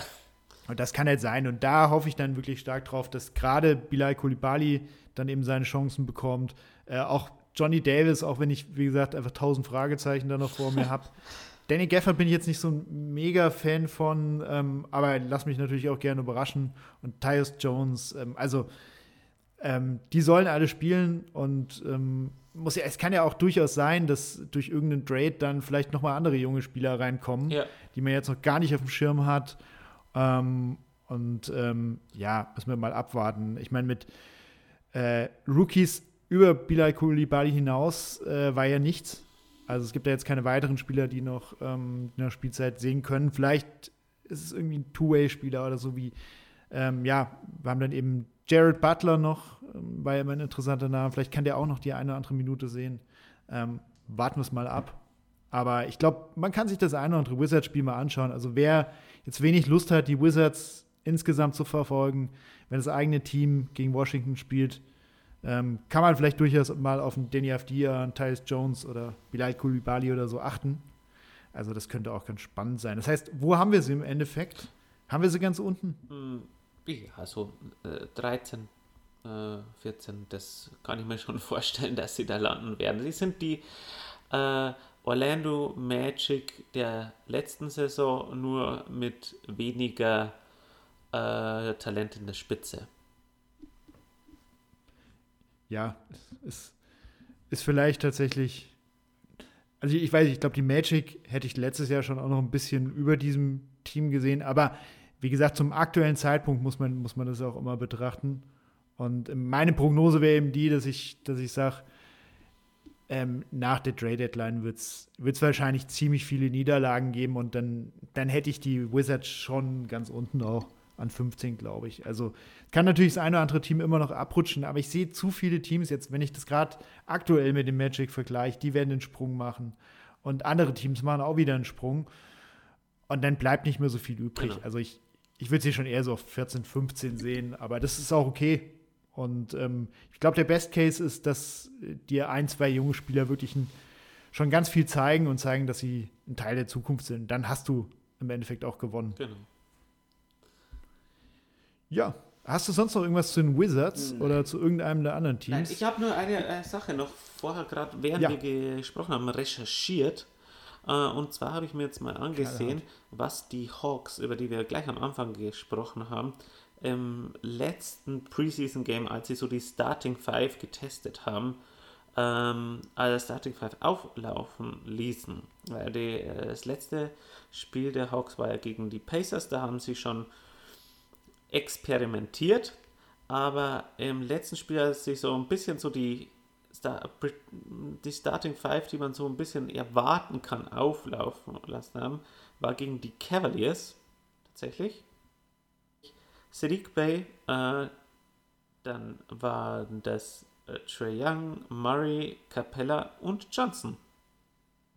Mhm. Also tatsächlich, Was wie ich gesagt habe, Bay und Johnson äh, in der Starting Five. Ja, aber was, was im Endeffekt natürlich, glaube ich, an der Hunter-Situation hängt, auch ein Stück weit. Ne? Ja. Aber das ist dann eben die Lösung, die man, die man rauszieht. Und ich würde sagen, das könnte eine spannende Lösung sein, Mhm. auf jeden Fall. Ist auch gerade defensiv ganz, ganz interessant. Aber ähm, ja, da hätten sie uns unseren Wunsch schon erfüllt. Genau. Sehr, sehr gut. Ich habe nebenbei noch ein bisschen geschaut, ob irgendwas passiert. Ähm, hätte ja sein können, dass äh, ein gewisser James Harden dann vielleicht heute doch endgültig mal getradet wird. Also ähm, Joel Embiid, habe ich nur gelesen, wurde gefragt äh, zu der ganzen Harden-Situation. Der ist nicht im Training gewesen ähm, und äh, wurde gefragt, was er dazu sagt. Und hat Embiid gesagt, naja gut, er war nicht da, der hat wahrscheinlich irgendwas Wichtiges zu tun. Also soll in Houston gewesen sein. Warten wir mal ab, was das ist. Es kursieren jetzt auch wieder neue Pakete für James Harden. Und wenn das Ganze hier rauskommt, vielleicht ist äh, die ganze Saga dann auch einfach schon beendet. Dann werden wir es auf jeden Fall an anderer Stelle noch besprechen und in irgendeine unserer nächsten Previews, die jetzt nach und nach in den nächsten Tagen kommen, einfließen lassen. Ähm, natürlich auch, wenn irgendwas anderes noch in der Liga passiert, was Größeres. Oder wir sprechen einfach in der Woche oder so darüber. Ich denke, wir haben noch eine Menge Sachen auf dem, auf dem Zettel. Deswegen an der Stelle danke, Matt, dass du am Start warst. Hat wie immer viel Spaß gemacht. Ja, war ein Riesenspaß. Und ähm, dann hören wir uns das nächste Mal. Bleibt uns gewogen, bleibt sportlich. Bis dann. Macht's gut. Macht's gut. Gute Nacht.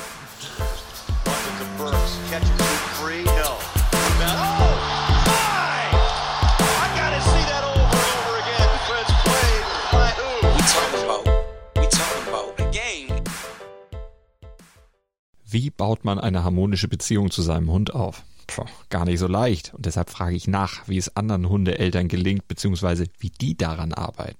Bei Iswas Dog reden wir dann drüber. Alle 14 Tage neu mit mir, Malte Asmus und unserer Expertin für eine harmonische Mensch-Hund-Beziehung, Melanie Lippisch. Ist was, Dog? Mit Malte Asmus. Überall, wo es Podcasts gibt.